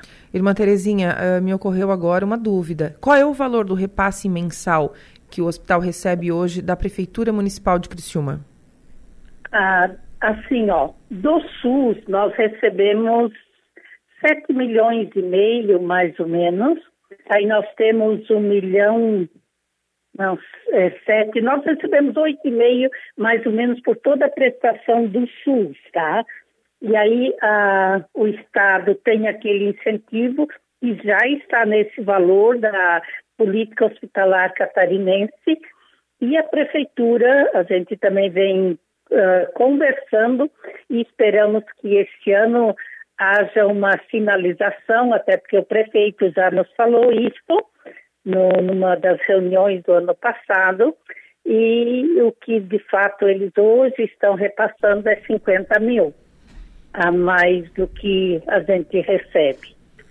Esse é um valor que, que, que, que, que poderia é. ser melhorado, no caso, então é, ele está é, abaixo uh, da... Esse ano é um novo ano e eu tenho certeza e será necessário essa negociação com a prefeitura, com o prefeito, com a Célio, que tem se mostrado sensíveis com a saúde também, e eles, como têm todo esse campo da, da saúde diante deles também, eles sabem o quanto custa realmente manter uma, uma saúde boa para Criciúma e creio que isso, essa resposta ao Hospital São José está conseguindo dar a cada pessoa que precisa e nos procura. Irmã Terezinha, olhando, olhando para frente agora, para 2023, é, já tem traçado as metas, objetivos também do hospital. Como é que está a relação com o governo do estado, o novo governo? Vocês pretendem conversas, enfim? Como é que está toda essa questão agora para 2023? Bom, antes de encerrar o ano passado, nós já procuramos o o governo estadual para anunciar que, com o valor que a gente estava recebendo, nós não tínhamos condições de continuar atendendo tudo e do jeito que a gente estava atendendo. Nós temos uh, eh, 85% de atendimento SUS, 15% de convênio. Então, como outros hospitais de referência também já se pronunciaram de que não é possível continuar do jeito que está, nós nos unimos nesse mesmo pleito e estamos planejando também agora, uh, junto com a Carmen, apresentar novamente o nosso pedido de uma, de uma concessão especial. Creio que todos os hospitais passam por dificuldade, mas quem é hospital estratégico, como nós somos, está junto com mais cinco, seis uh, que são filantrópicos de Santa Catarina, não pensando nos públicos, uh, eu acredito que a Carme, que é conhecedora da saúde, porque já trabalhou, trabalhou em Brasília bastante nesse sentido, ela vai atender o nosso pleito e nos dar um valor que permita a gente continuar atendendo a todos. Qual seria, essa, qual seria a necessidade hoje, irmã Terezinha, em números, para tentar assim, dar uma... Ó, o nosso pedido em dezembro foi de 4 milhões e 200 a mais por mês para garantir o, o atendimento como nós o temos hoje. Esse é o valor minimamente necessário para continuar, sem pensar no, no, na, no piso da enfermagem, porque se esse for uh, aprovado, nós precisamos de seguramente de um milhão a mais para manter a folha em dia. Irmã Terezinha, a, qual foi a última conversa que a senhora teve com o governo do estado? Qual é a expectativa? Assim, ó, o governo do estado, ele sabe que os hospitais filantrópicos não conseguem sobreviver com o que eles recebem. Haja visto que quando tem uma UES tem um valor bem superior haja visto que um hospital público tem um gasto bem superior e se a gente nada contra, tá? De acordo, sem problema nenhum, porque nós trabalhamos com valores não compatíveis com o serviço que nós prestamos. Então, é preciso essa atenção especial dos governos municipal e estadual para que a população não venha sofrer.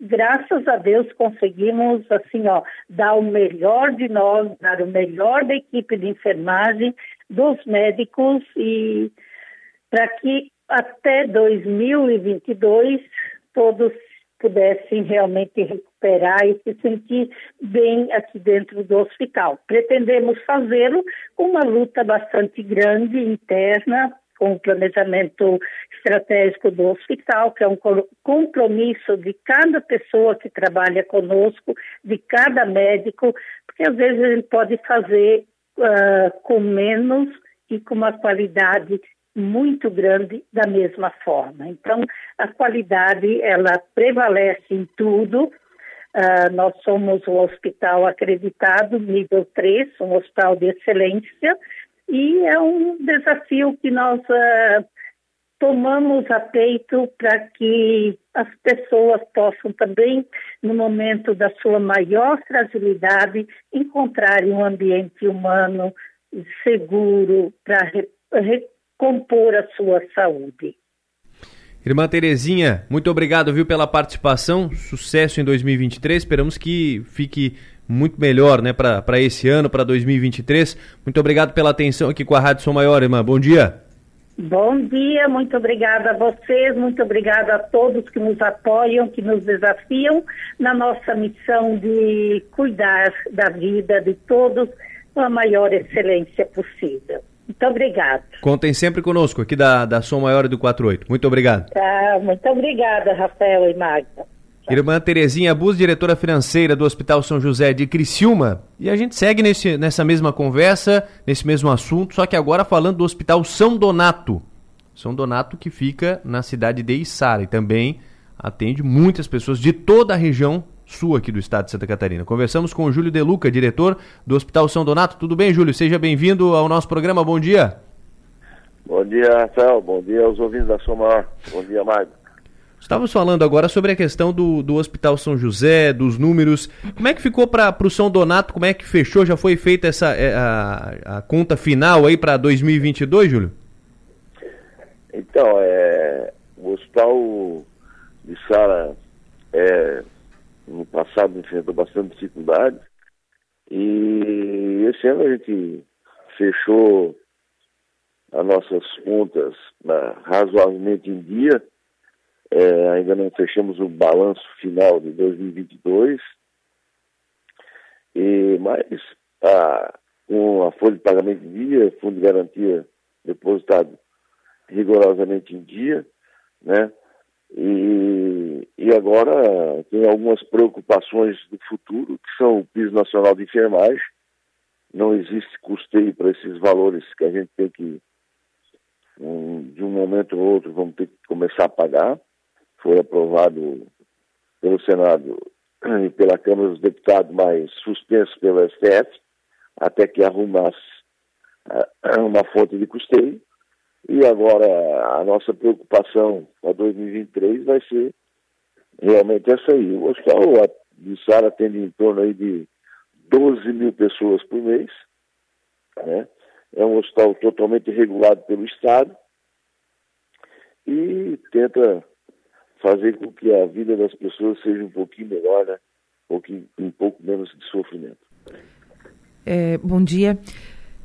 Qual a situação? O senhor acabou de mencionar que a situação do, financeira do, do hospital ela não é tão preocupante, né? É, como é que como é que está a previsão para 2023, justamente a respeito disso, com, a, com relação ao piso da enfermagem? É, quais serão as fontes de receita para cobrir todo esse gasto que vem para 2023? Então, o Hospital de Sara ele precisa de recursos é, financeiros para nós cobrir esse déficit que, vem, que vai vir agora em 2023 a respeito do piso nacional de enfermagem. No Hospital de Sara vai ser é, um déficit mensal em torno de 180 mil reais por mês, né? É, então, para nós é uma, uma situação bastante complicada, bastante apreensiva, né? Porque até o presente momento é, só se ficou em conversa a aprovação de alguns recursos, mas efetivamente é, para os hospitais receberem recursos para o custeio do pagamento do piso nacional de enfermagem, não existe nada de concreto.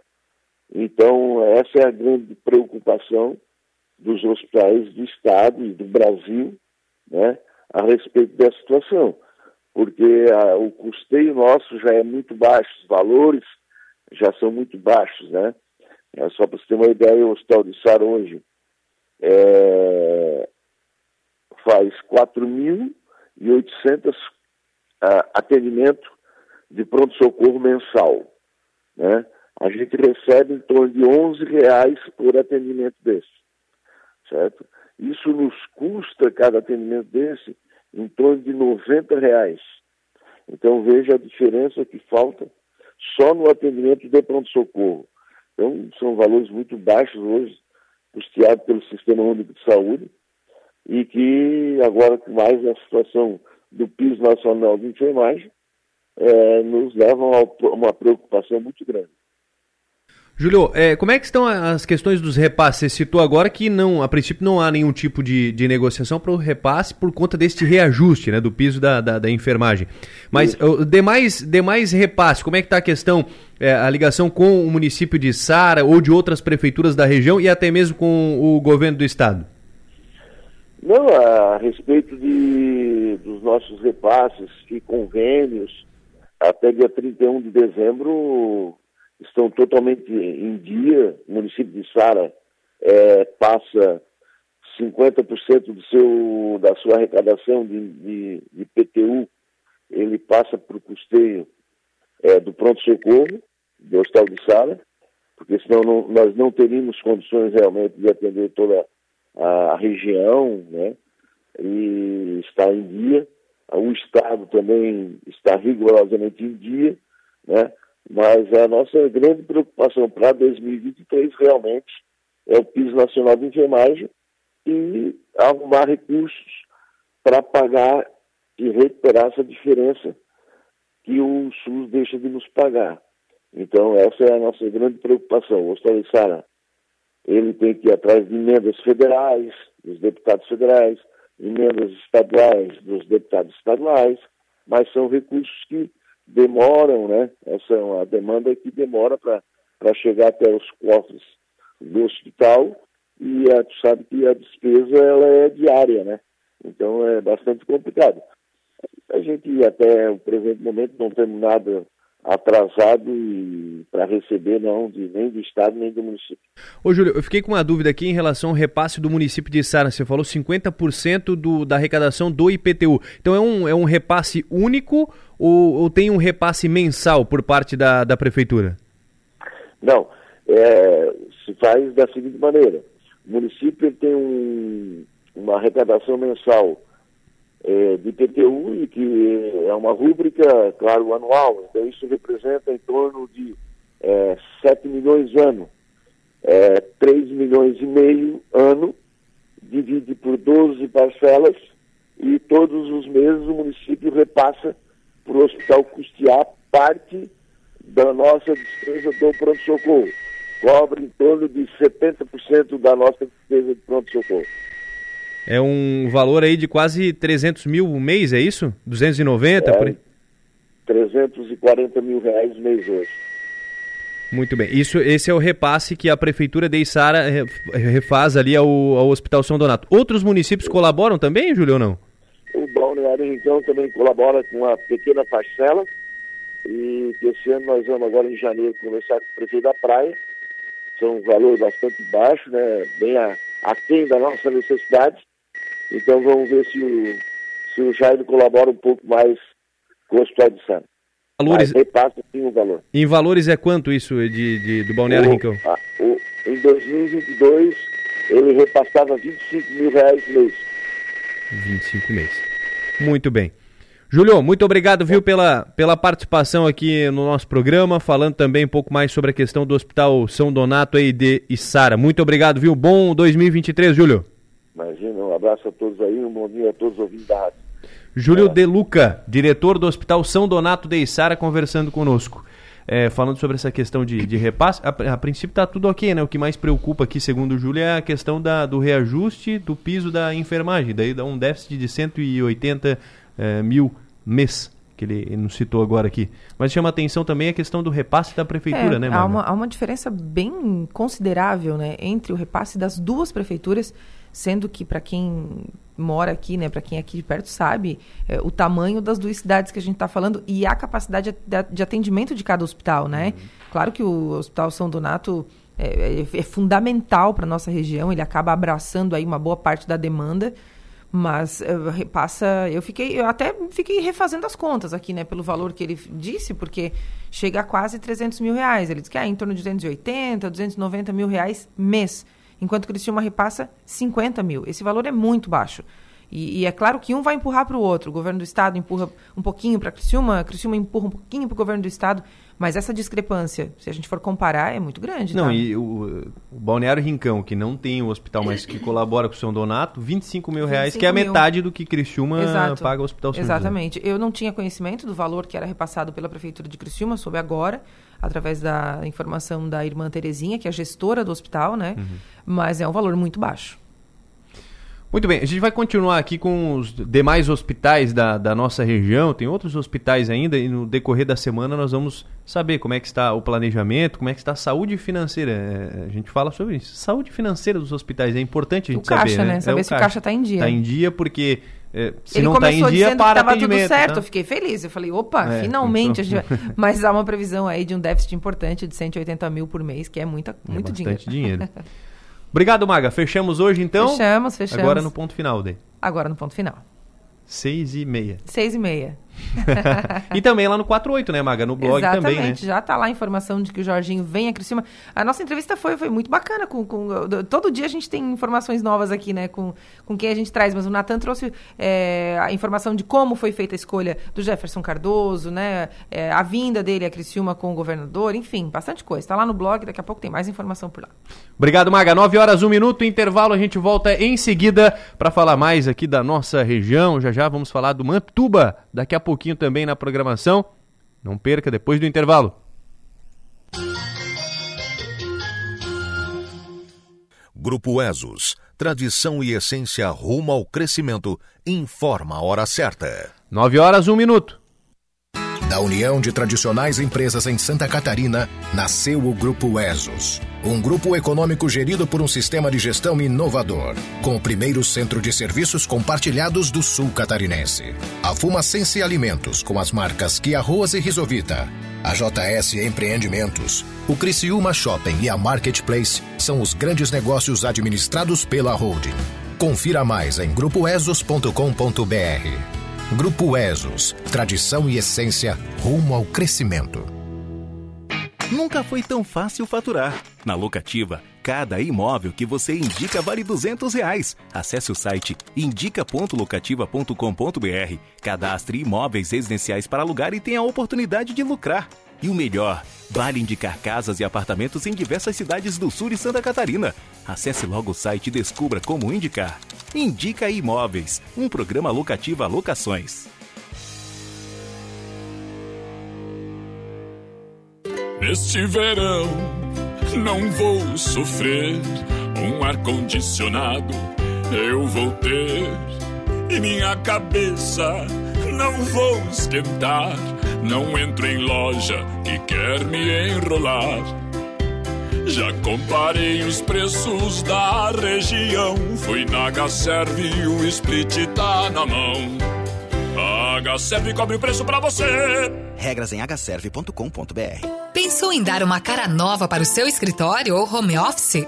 A Mega Escritório tem tudo o que você precisa. Somos uma loja especializada em móveis para escritórios, poltronas, sofás e toda linha em aço que vão deixar o seu ambiente ainda mais perfeito. Contando com a nossa consultoria, você terá um projeto personalizado. Então agende uma visita no 3437 5454 ou visite o nosso Instagram, arroba Mega Escritório e fique por dentro das novidades. Nosso showroom fica no bairro Michel, em Criciúma. Mega Escritório, soluções para seu ambiente.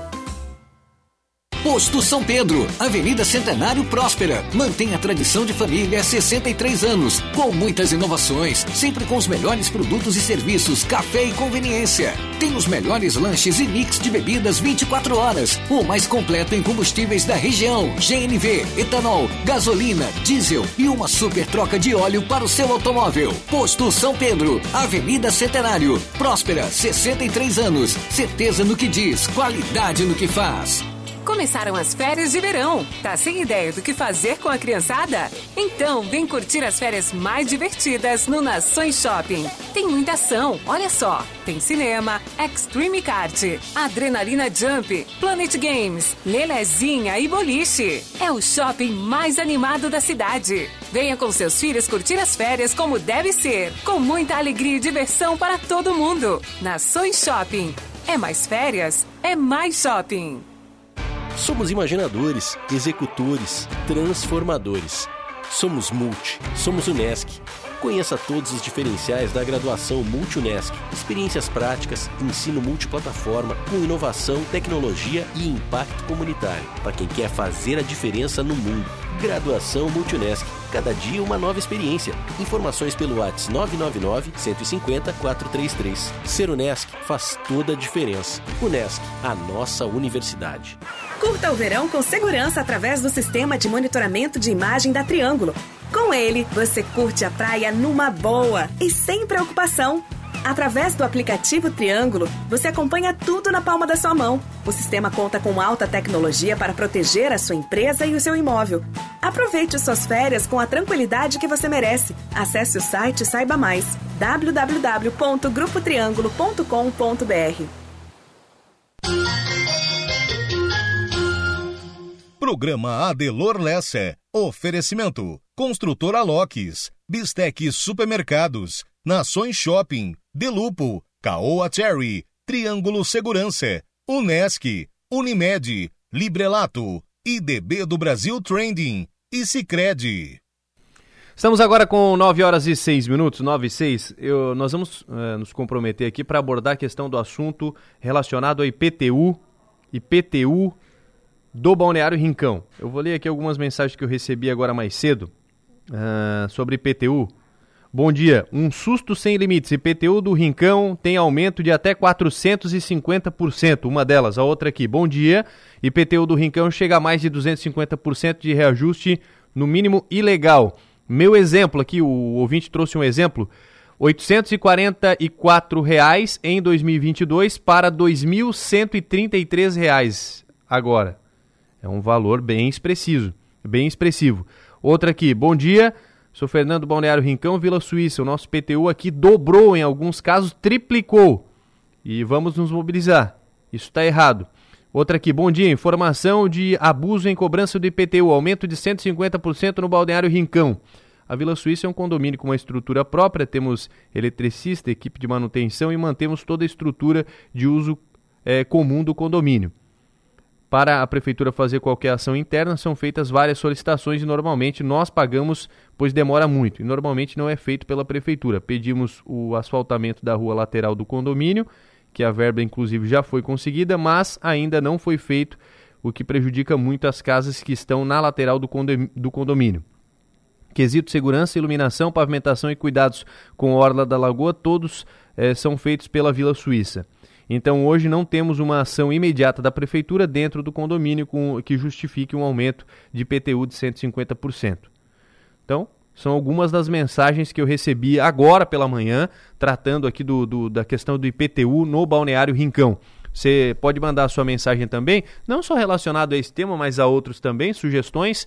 E, enfim, você pode mandar aqui no 34 31 51 50. Sempre friso aqui que é um telefone fixo, mas você adiciona ele no seu celular e ele, ele vai é, também vai ser possível você mandar mensagem via WhatsApp, certo? Neste número 48 3431 5150 é o nosso telefone aqui da redação, do estúdio, para você sugerir pautas, fazer perguntas, enfim, participe aqui, participe aqui da nossa programação. Daqui a pouquinho eu leio mais recados, mais mensagens. Agora vamos ao mercado financeiro, 9 horas 8 minutos. Tiago Raimon, bom dia.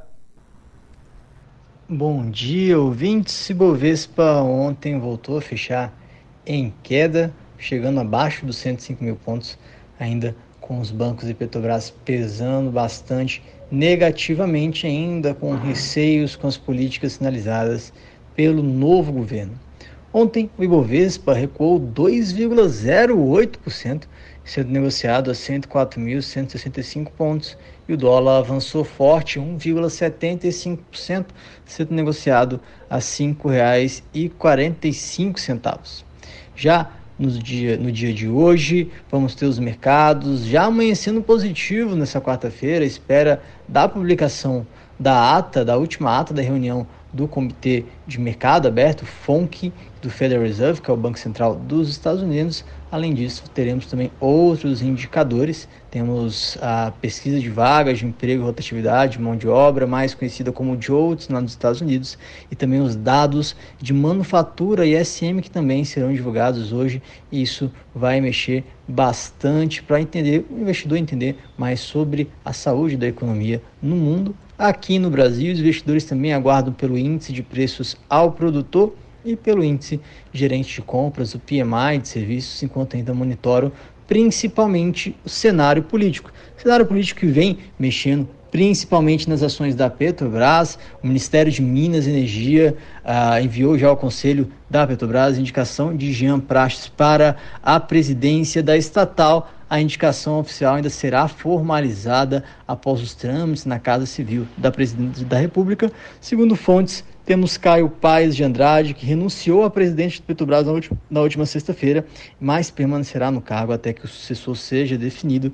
Esse noticiário político segue no radar e o Bovespa acumulando queda de 5,07 na primeira duas sessões do ano, ainda com os investidores reagindo mal às primeiras medidas do governo. Esses são os destaques do mercado financeiro no dia de hoje. Um bom dia e até a próxima. No bolso e na bolsa. Oferecimento: Locativa, Rendercar Service, Oficina Especializada Audi e Hotel Darouti. Estamos de volta, 9 horas 11 minutos, 11 e 9 ou melhor, 9 e 11, 9 horas 11 minutos. Nós seguimos aqui até o meio-dia, até às 11, às 9 e meia da manhã. E às 11 horas estaremos de volta aqui para trazer o Som Maior Esportes, falar muito de, de Criciúma ainda. Ontem teve reapresentação, Ontem teve trabalhos iniciados para a temporada 2023 no Criciúma. A gente vai falar, será um dos principais assuntos nossos aqui do programa. Questão do Éder também. O N vai nos atualizar logo mais a partir das 11 horas da manhã. E na sexta-feira nós estaremos com Cláudio Tencati aqui também no, no estúdio às 11 horas da manhã para trazer mais detalhes e informações sobre a, a questão do Criciúma na temporada 2023. Bom, Seguindo com o programa, vamos falar no Mamptuba agora. Recebo o Larcinei Antônio Fabres, que é o presidente da Sociedade Recreativa Mamptuba, e o Volney Estevam, que é o vice-presidente administrativo, estão conosco aqui no estúdio. Larcinei, seja bem-vindo. Bom dia, bom recebê-lo aqui no, na, na, na Som Maior. Bom dia, Rafael Niero. Bom dia aos ouvintes da Som Maior. Um especial bom dia ao nosso querido Delor Lessa, Patrícia, que estão nas merecidas férias. Bom dia, Vonei. E olha, um especial bom dia também aos nossos associados da Sociedade Recreativa Mampituba. Vonei, seja bem-vindo, prazer recebê-lo. Bom dia, bom dia cidade, bom dia sócios do Criciúma, bom dia sócios do Mampituba, bom dia a todos que estão nesse momento nos ouvindo. Começando é, 2023, mas não esquecendo de 2022, querendo falar um pouco mais sobre essa, essa questão, como é que foi o, o balanço.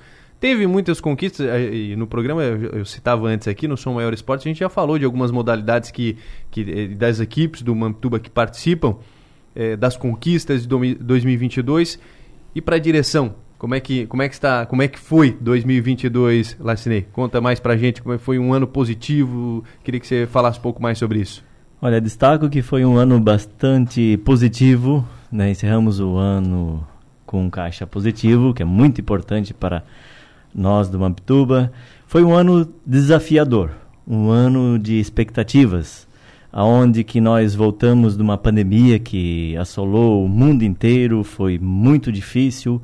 Nós do Mampituba, da direção do Mampituba, Conselho Deliberativo, Conselho Fiscal, Conselho Administrativo, nós nos deparamos com as portas fechadas da Sociedade Recreativa Mampituba, um blackout total, uh, onde não sabíamos o, o que viria pela frente.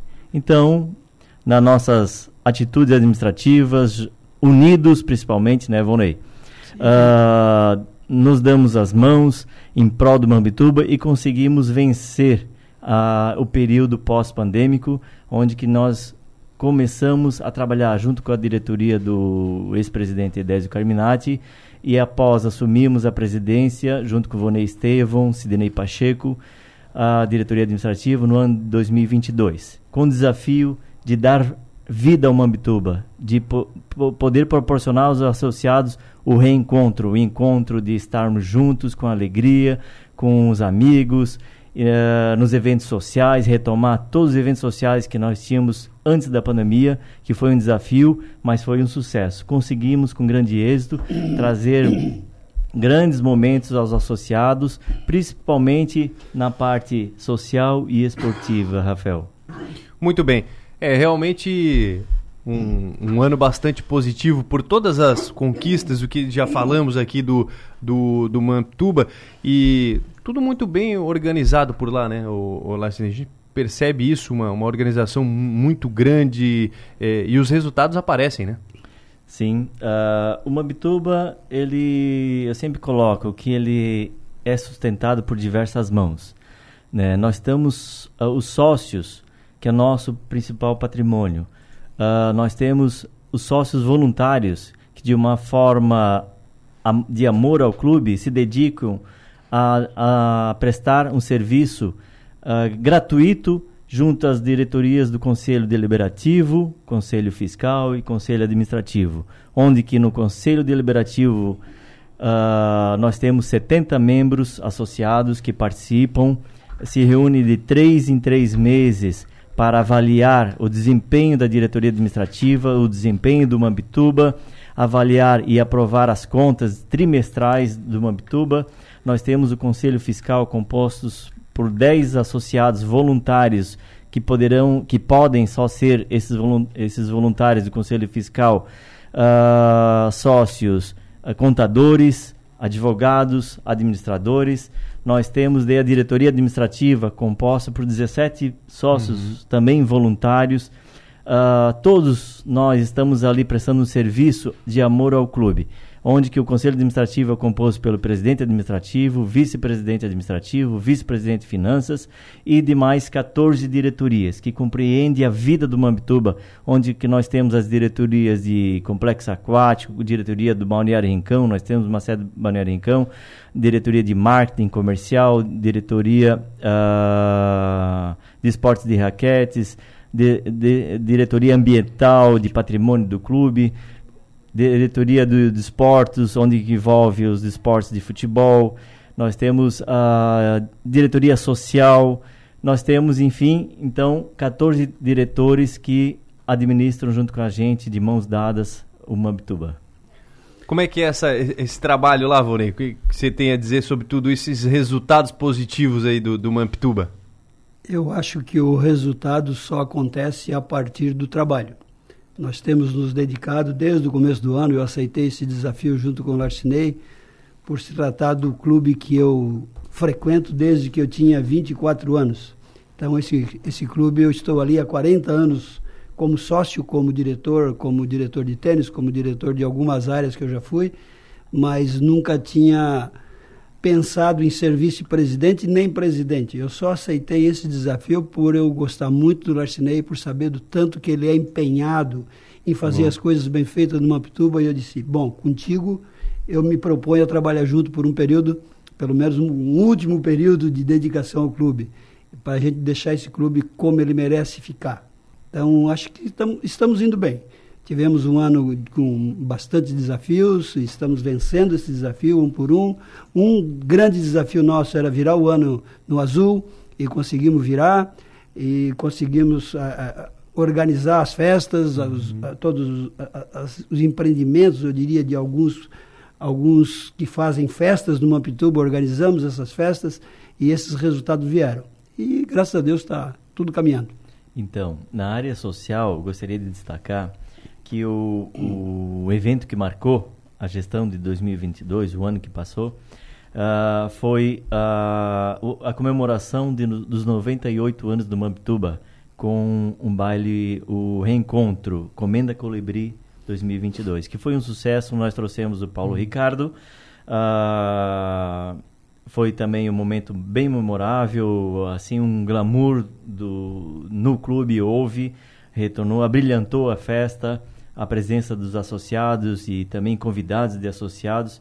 Nós tivemos na parte social um grande destaque após o também o retorno do festival de massas e vinhos, o Dia dos Namorados, o baile foi muito especial uhum. também.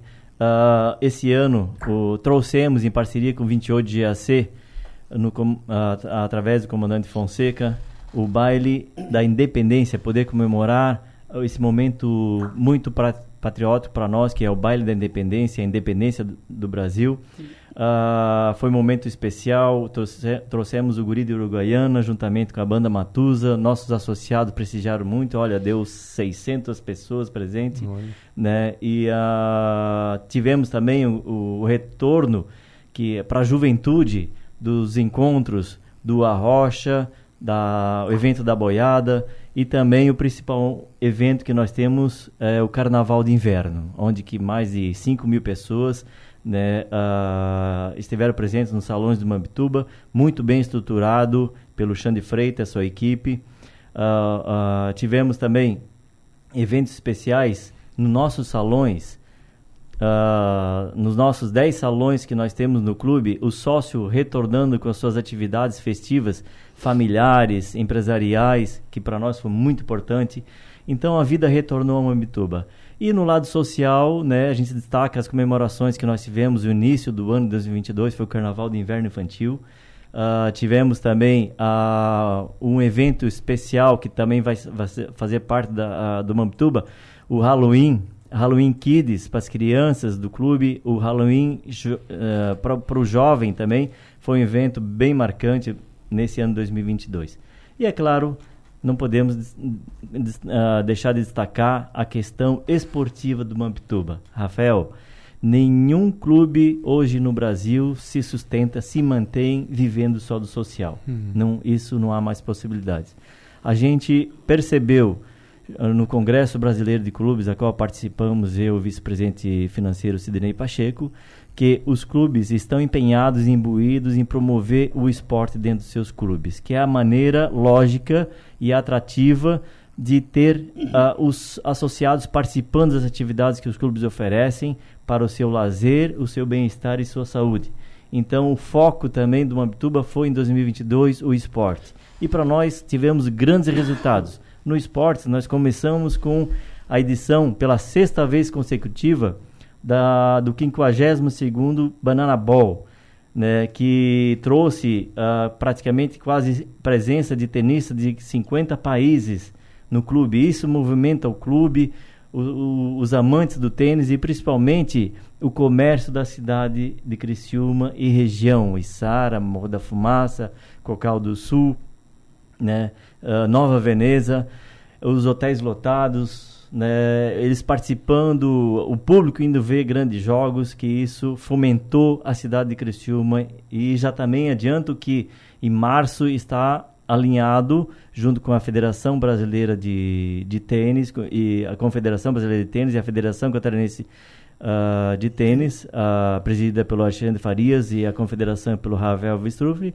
a sétima edição do Banana Ball no Amidoba, 53 a edição do Banana Ball. E nessa e no ano passado a gente conquistou nesse 52º Banana Ball uma edição extraordinária, onde que todas as modalidades de, do Banana Ball aconteceu na cidade de Criciúma, no Mambituba, com, com parceria alguns jogos também com o nosso co-irmão Criciúma Clube. E pelo segundo ano consecutivo, né, nós, uh, pela nossa estrutura, destacamos o nosso salão da sinuca, que foi um momento memorável. Trouxemos uh, o Campeonato Brasileiro de Sinuca e a Copa Brasil de Snooker 2022, que contou com a participação de atletas de todo o Brasil. O nosso clube também ficou lotado nesse momento, bem como a presença nesse evento do maior, uh, o campeão né, da história do Brasil, um dos campeões, além do Rui Chapéu, atleta da sinuca, O Igor Figueiredo, ele esteve aqui no Mambituba participando e ficou assim maravilhado pela estrutura que nós temos nessa modalidade da sinuca, onde que nós temos sócios pratic praticantes e que também fomos, a nossa equipe Mambituba da sinuca, fomos campeões estaduais da, e por equipe de, na sinuca no, do estado de Santa Catarina. Para nós foi um privilégio. Foi, é, é, estrutura realmente sensacional lá. Eu, eu, estive visitando o local lá e é muito bonito realmente onde ficam as mesas lá, tudo muito bem organizado, muito bem boni é, muito bonito. Olha, parabéns, viu? Parabéns que é uma estrutura fantástica lá da, da sinuca também. Isso, nós temos duas mesas inglesas, né, Vonei? E oito mesas oficiais e um belo espaço. Eu diria que o Mampituba é um clube plural. Ele tem todas as atividades e, e o que nós fazemos, nós tentamos fazer da melhor maneira.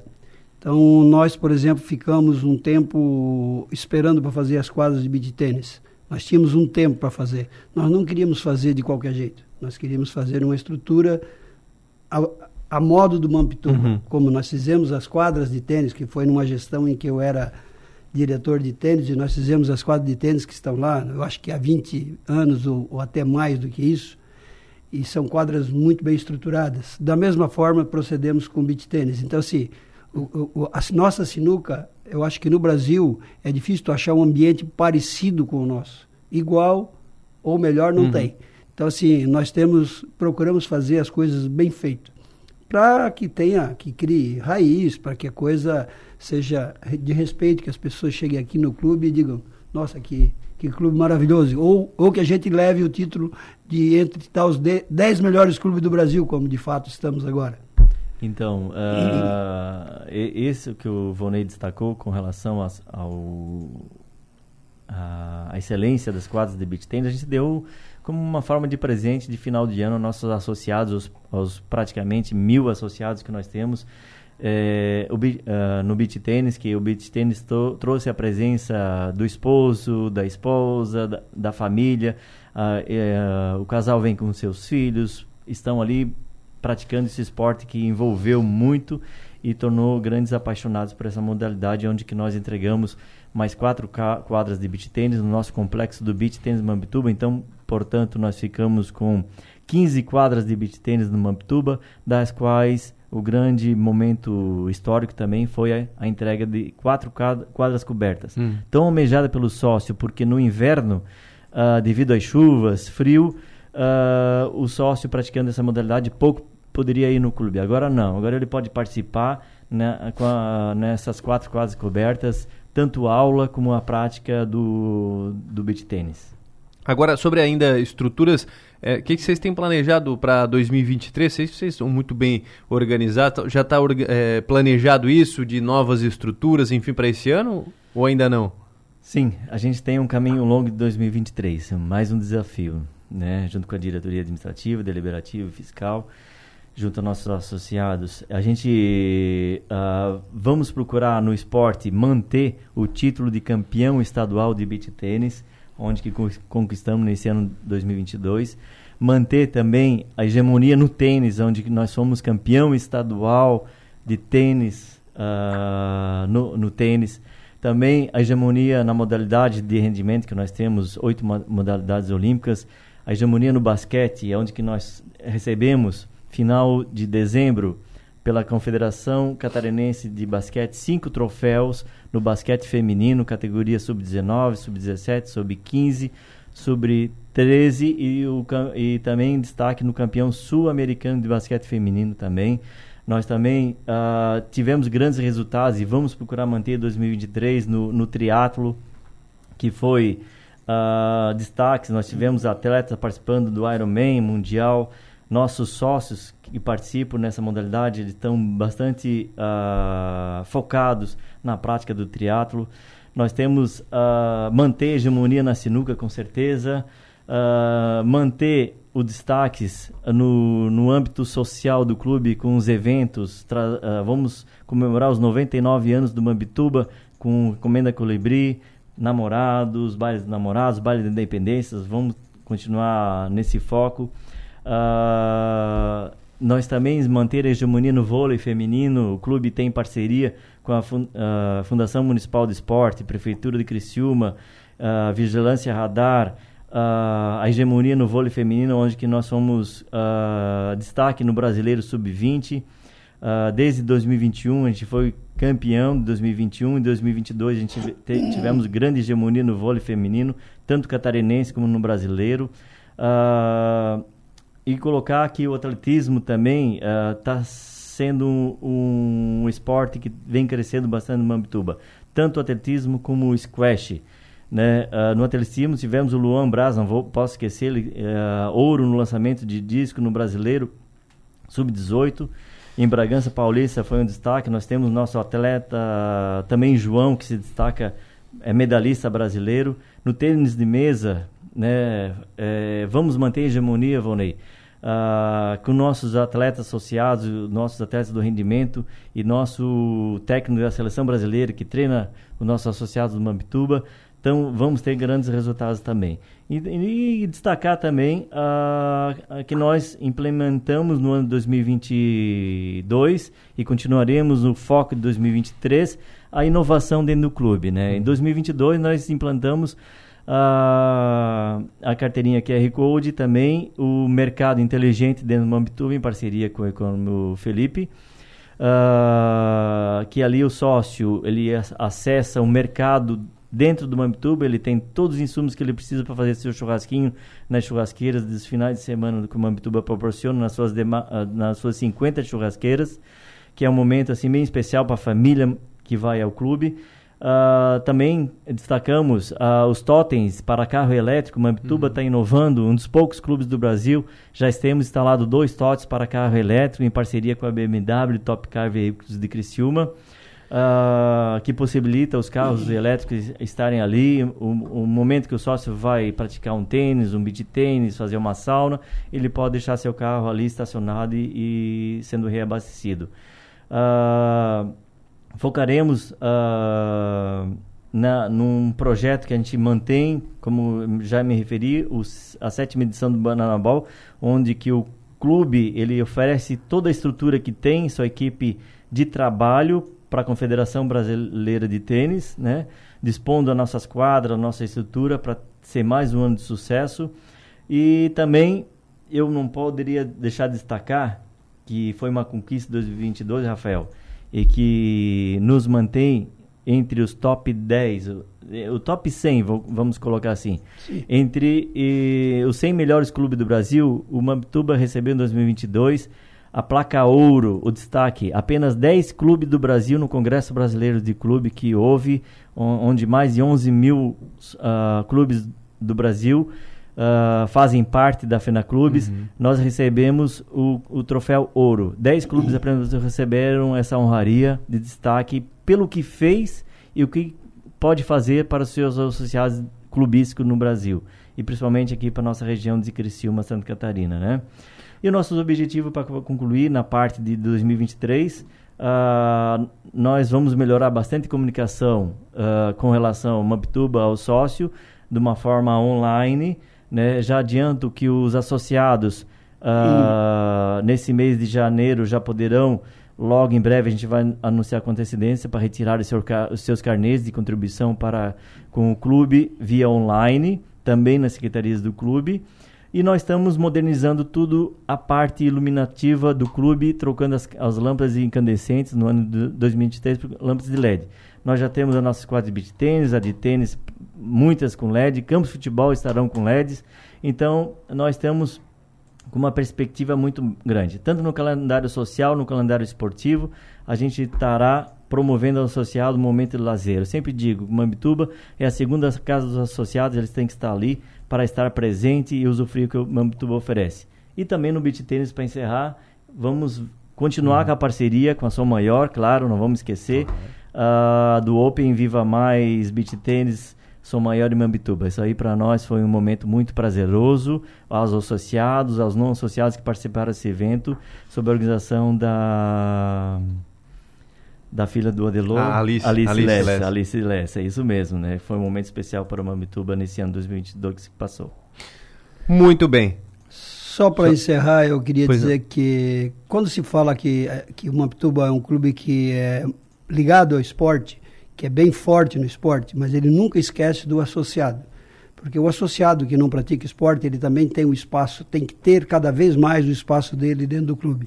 E às vezes as pessoas confundem, ah, o Mampituba agora é um clube de esporte, é um clube esportivo. Não, o Mampituba é um clube esportivo para manter a estrutura e para, e para ser grande, uhum. porque também temos o aspecto que nós colaboramos com algumas entidades, nós colaboramos com pessoas que estão precisando praticar esporte. Eu fui um, um, uma das pessoas que pratiquei esporte quando era adolescente, através de um clube que me deu a oportunidade de praticar esporte. E o Mampituba, já há alguns anos atrás, que começou a enxergar dessa maneira. Uhum. Então, assim, nós estamos fazendo. Isso também tem um caráter social. Quando nós ajudamos, como o João, que é o nosso atleta que está se destacando, é, o João precisava de uma oportunidade e ele teve. Como ele, tivemos outros. Tivemos outros no, no tênis, tivemos outros em outros setores. Então, assim, a nossa preocupação esse ano, eu, ao, meu, ao meu ver, além de tudo isso que o Larchinei citou, é muito cuidado com o nosso associado. Dar o melhor para o nosso associado, dar um espaço, como a academia que nós damos para os nossos hum. associados, que é uma das melhores academias do Brasil. É, dar para o nosso associado um clube bonito, florido, bonito, arrumado. Então, o nosso objetivo esse ano é deixar isso tudo muito bem, assim, que as pessoas tenham prazer em entrar lá, como eu tenho há muitos anos, eu praticamente vou todos os dias no clube. Então, essa, essa é a ideia passar para o associado que ele, nós queremos ele mais perto de nós e que o clube cada vez fique mais bonito para eles. Muito bem. Vai então, é, aproveitar fazer o convite no encerramento do, desse espaço que muito nos orgulha estar aqui na São Maior, é colocar que o Mabituba ele tem três sedes uh, sede no Nações Shopping, através do Loud do Mampituba no Nações Shopping. Temos também a sede campestre, onde nós temos 500 mil metros de área verde, uh, com as suas edificações, uh, que os sócios podem ali usufruir várias modalidades. Né? O melhor plano de saúde que a gente tem na nossa vida é estar num ambiente assim, onde oferece uhum. um ambiente de descontração e lazer. Sempre digo isso. E também nós temos a sede do Mambituba Praia, Rincão, que para nós é um orgulho. A gente uh, tornou a sede praia atrativa e, e deu vida à sede praia através do diretor e o trabalho que vem sendo feito na sede praia do diretor Daniel Borges. A gente lá está apta e a prática as quadras sempre lotadas de quatro quadras de beach tênis. Temos também lá a sauna, bocha, academia. O, nesse projeto de 2023 nós temos ampliação da academia da sede praia também. Temos o excelente restaurante Frutos do Mar, né, so, uh, Rota do Peixe, sob o comando do, do econômico Marquinhos. Nós temos um, um, espaço lá, uh, um salão de festa que o sócio pode comemorar seus aniversários lá. Então, é um ambiente especial que nós temos. E aproveitar para convidar aqueles que deixaram de ser sócio da Sociedade Recreativa Mampituba nesse período pandêmico que nós tivemos, ou em outro momento, uh, estão convidados a retornar ao clube com uma taxa de ingresso de apenas mil reais. Aqueles que já foram sócios patrimoniais, somente os patrimoniais do clube, têm a oportunidade de voltar com uma taxa de ingresso de apenas mil reais. E também lançamos nesse ano de 2023, que é, vai valer a partir de fevereiro, uma nova modalidade, onde que nós traremos associados para o clube de uma forma participativa. Será o sócio participativo, individual ou familiar. Esse sócio não terá obrigatoriedade de adquirir a joia do clube, o título patrimonial, e sim ele fará uma contribuição da sua taxa manutenção mensal, que será diferenciada daquele sócio patrimonial, para ele poder estar usando tudo que o Mambituba, toda a sua estrutura que o Mambituba oferece. Muito bem. Como é que o pessoal faz para entrar em contato com vocês lá, Cinei, para tirar uh, dúvidas, de repente quiser se, quiser se associar, enfim? Os então, canais. Nós temos os canais uh, de comunicação que são através do contato 3431 3000 Repetindo, 3431 3000. A nossa secretária estará orientando como adquirir a, a melhor forma de se associar ao clube. Temos também uh, contatos via WhatsApp, e-mails do clube, secretaria.mamptuba.com.br. Temos também nossas redes sociais, que os, só, os interessados podem entrar e ver o que o Mamptuba oferece. E nós temos uma condição especial. De, de, de aquisição de título patrimonial, uma condição promocional nesse momento que vai até 31 de janeiro. Aproveite, nós temos poucas unidades disponíveis. Para que em fevereiro a gente também está lançando essa condição de sócio participativo no clube. Muito bem. Lacinei, obrigado, viu? Parabéns pelo, pelo trabalho, parabéns pelos resultados aí obtidos em 2022 e até a próxima. É isso aí, a gente agradece de coração, a gente agradece, não podemos esquecer de agradecer principalmente os nossos patrocinadores que estão presentes no clube. Lá a gente tem espaços para alocações de para o empresários colocarem a sua marca, divulgar a sua marca dentro do clube uh, promove bastante lá, su, o, o, tem bastante visibilidade. A gente tem uma frequência de mil associados diariamente entrando no clube. É um ponto excelente para divulgação. Aproveitem, estão lá e desejamos um ótimo, feliz 2023 a todos, com muita saúde, paz e alegria e sucesso a todos. Vonei, muito obrigado. Sucesso em 2023 também. Parabéns pelo trabalho que vocês desenvolvem lá. Muito obrigado. O trabalho vai continuar firme esse ano pretendemos chegar a final de 2023 com o clube dentro daquilo que planejamos. Quero aproveitar a oportunidade para desejar um feliz aniversário à minha querida esposa, casada comigo há tantos anos, mãe das minhas filhas, vó do nosso netinho, Opa, que Joaquim. está Joaquim, que está conosco hoje aqui na cidade, hoje mais alguns dias desse mês, e desejar que ela tenha um dia muito feliz, que ela comemore junto conosco e que possamos ser muito felizes como sempre fomos. Muito bem. Obrigado, Volney. Também obrigado a todos que acompanharam o nosso programa. Assim fechamos o programa Delor Lessa de hoje. Amanhã tem mais a partir das 7 horas. Eu volto ainda hoje, direto do Balneário Rincão, às 11 horas da manhã, com o Som Maior Esportes. Até lá, gente. Um grande abraço a todos. Os sucessos que marcaram época e os lançamentos melhor da música.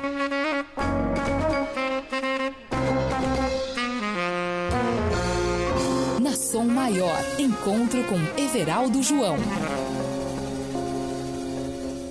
Oferecimento: Eldorado Med Center. Adquira sua sala no centro de saúde.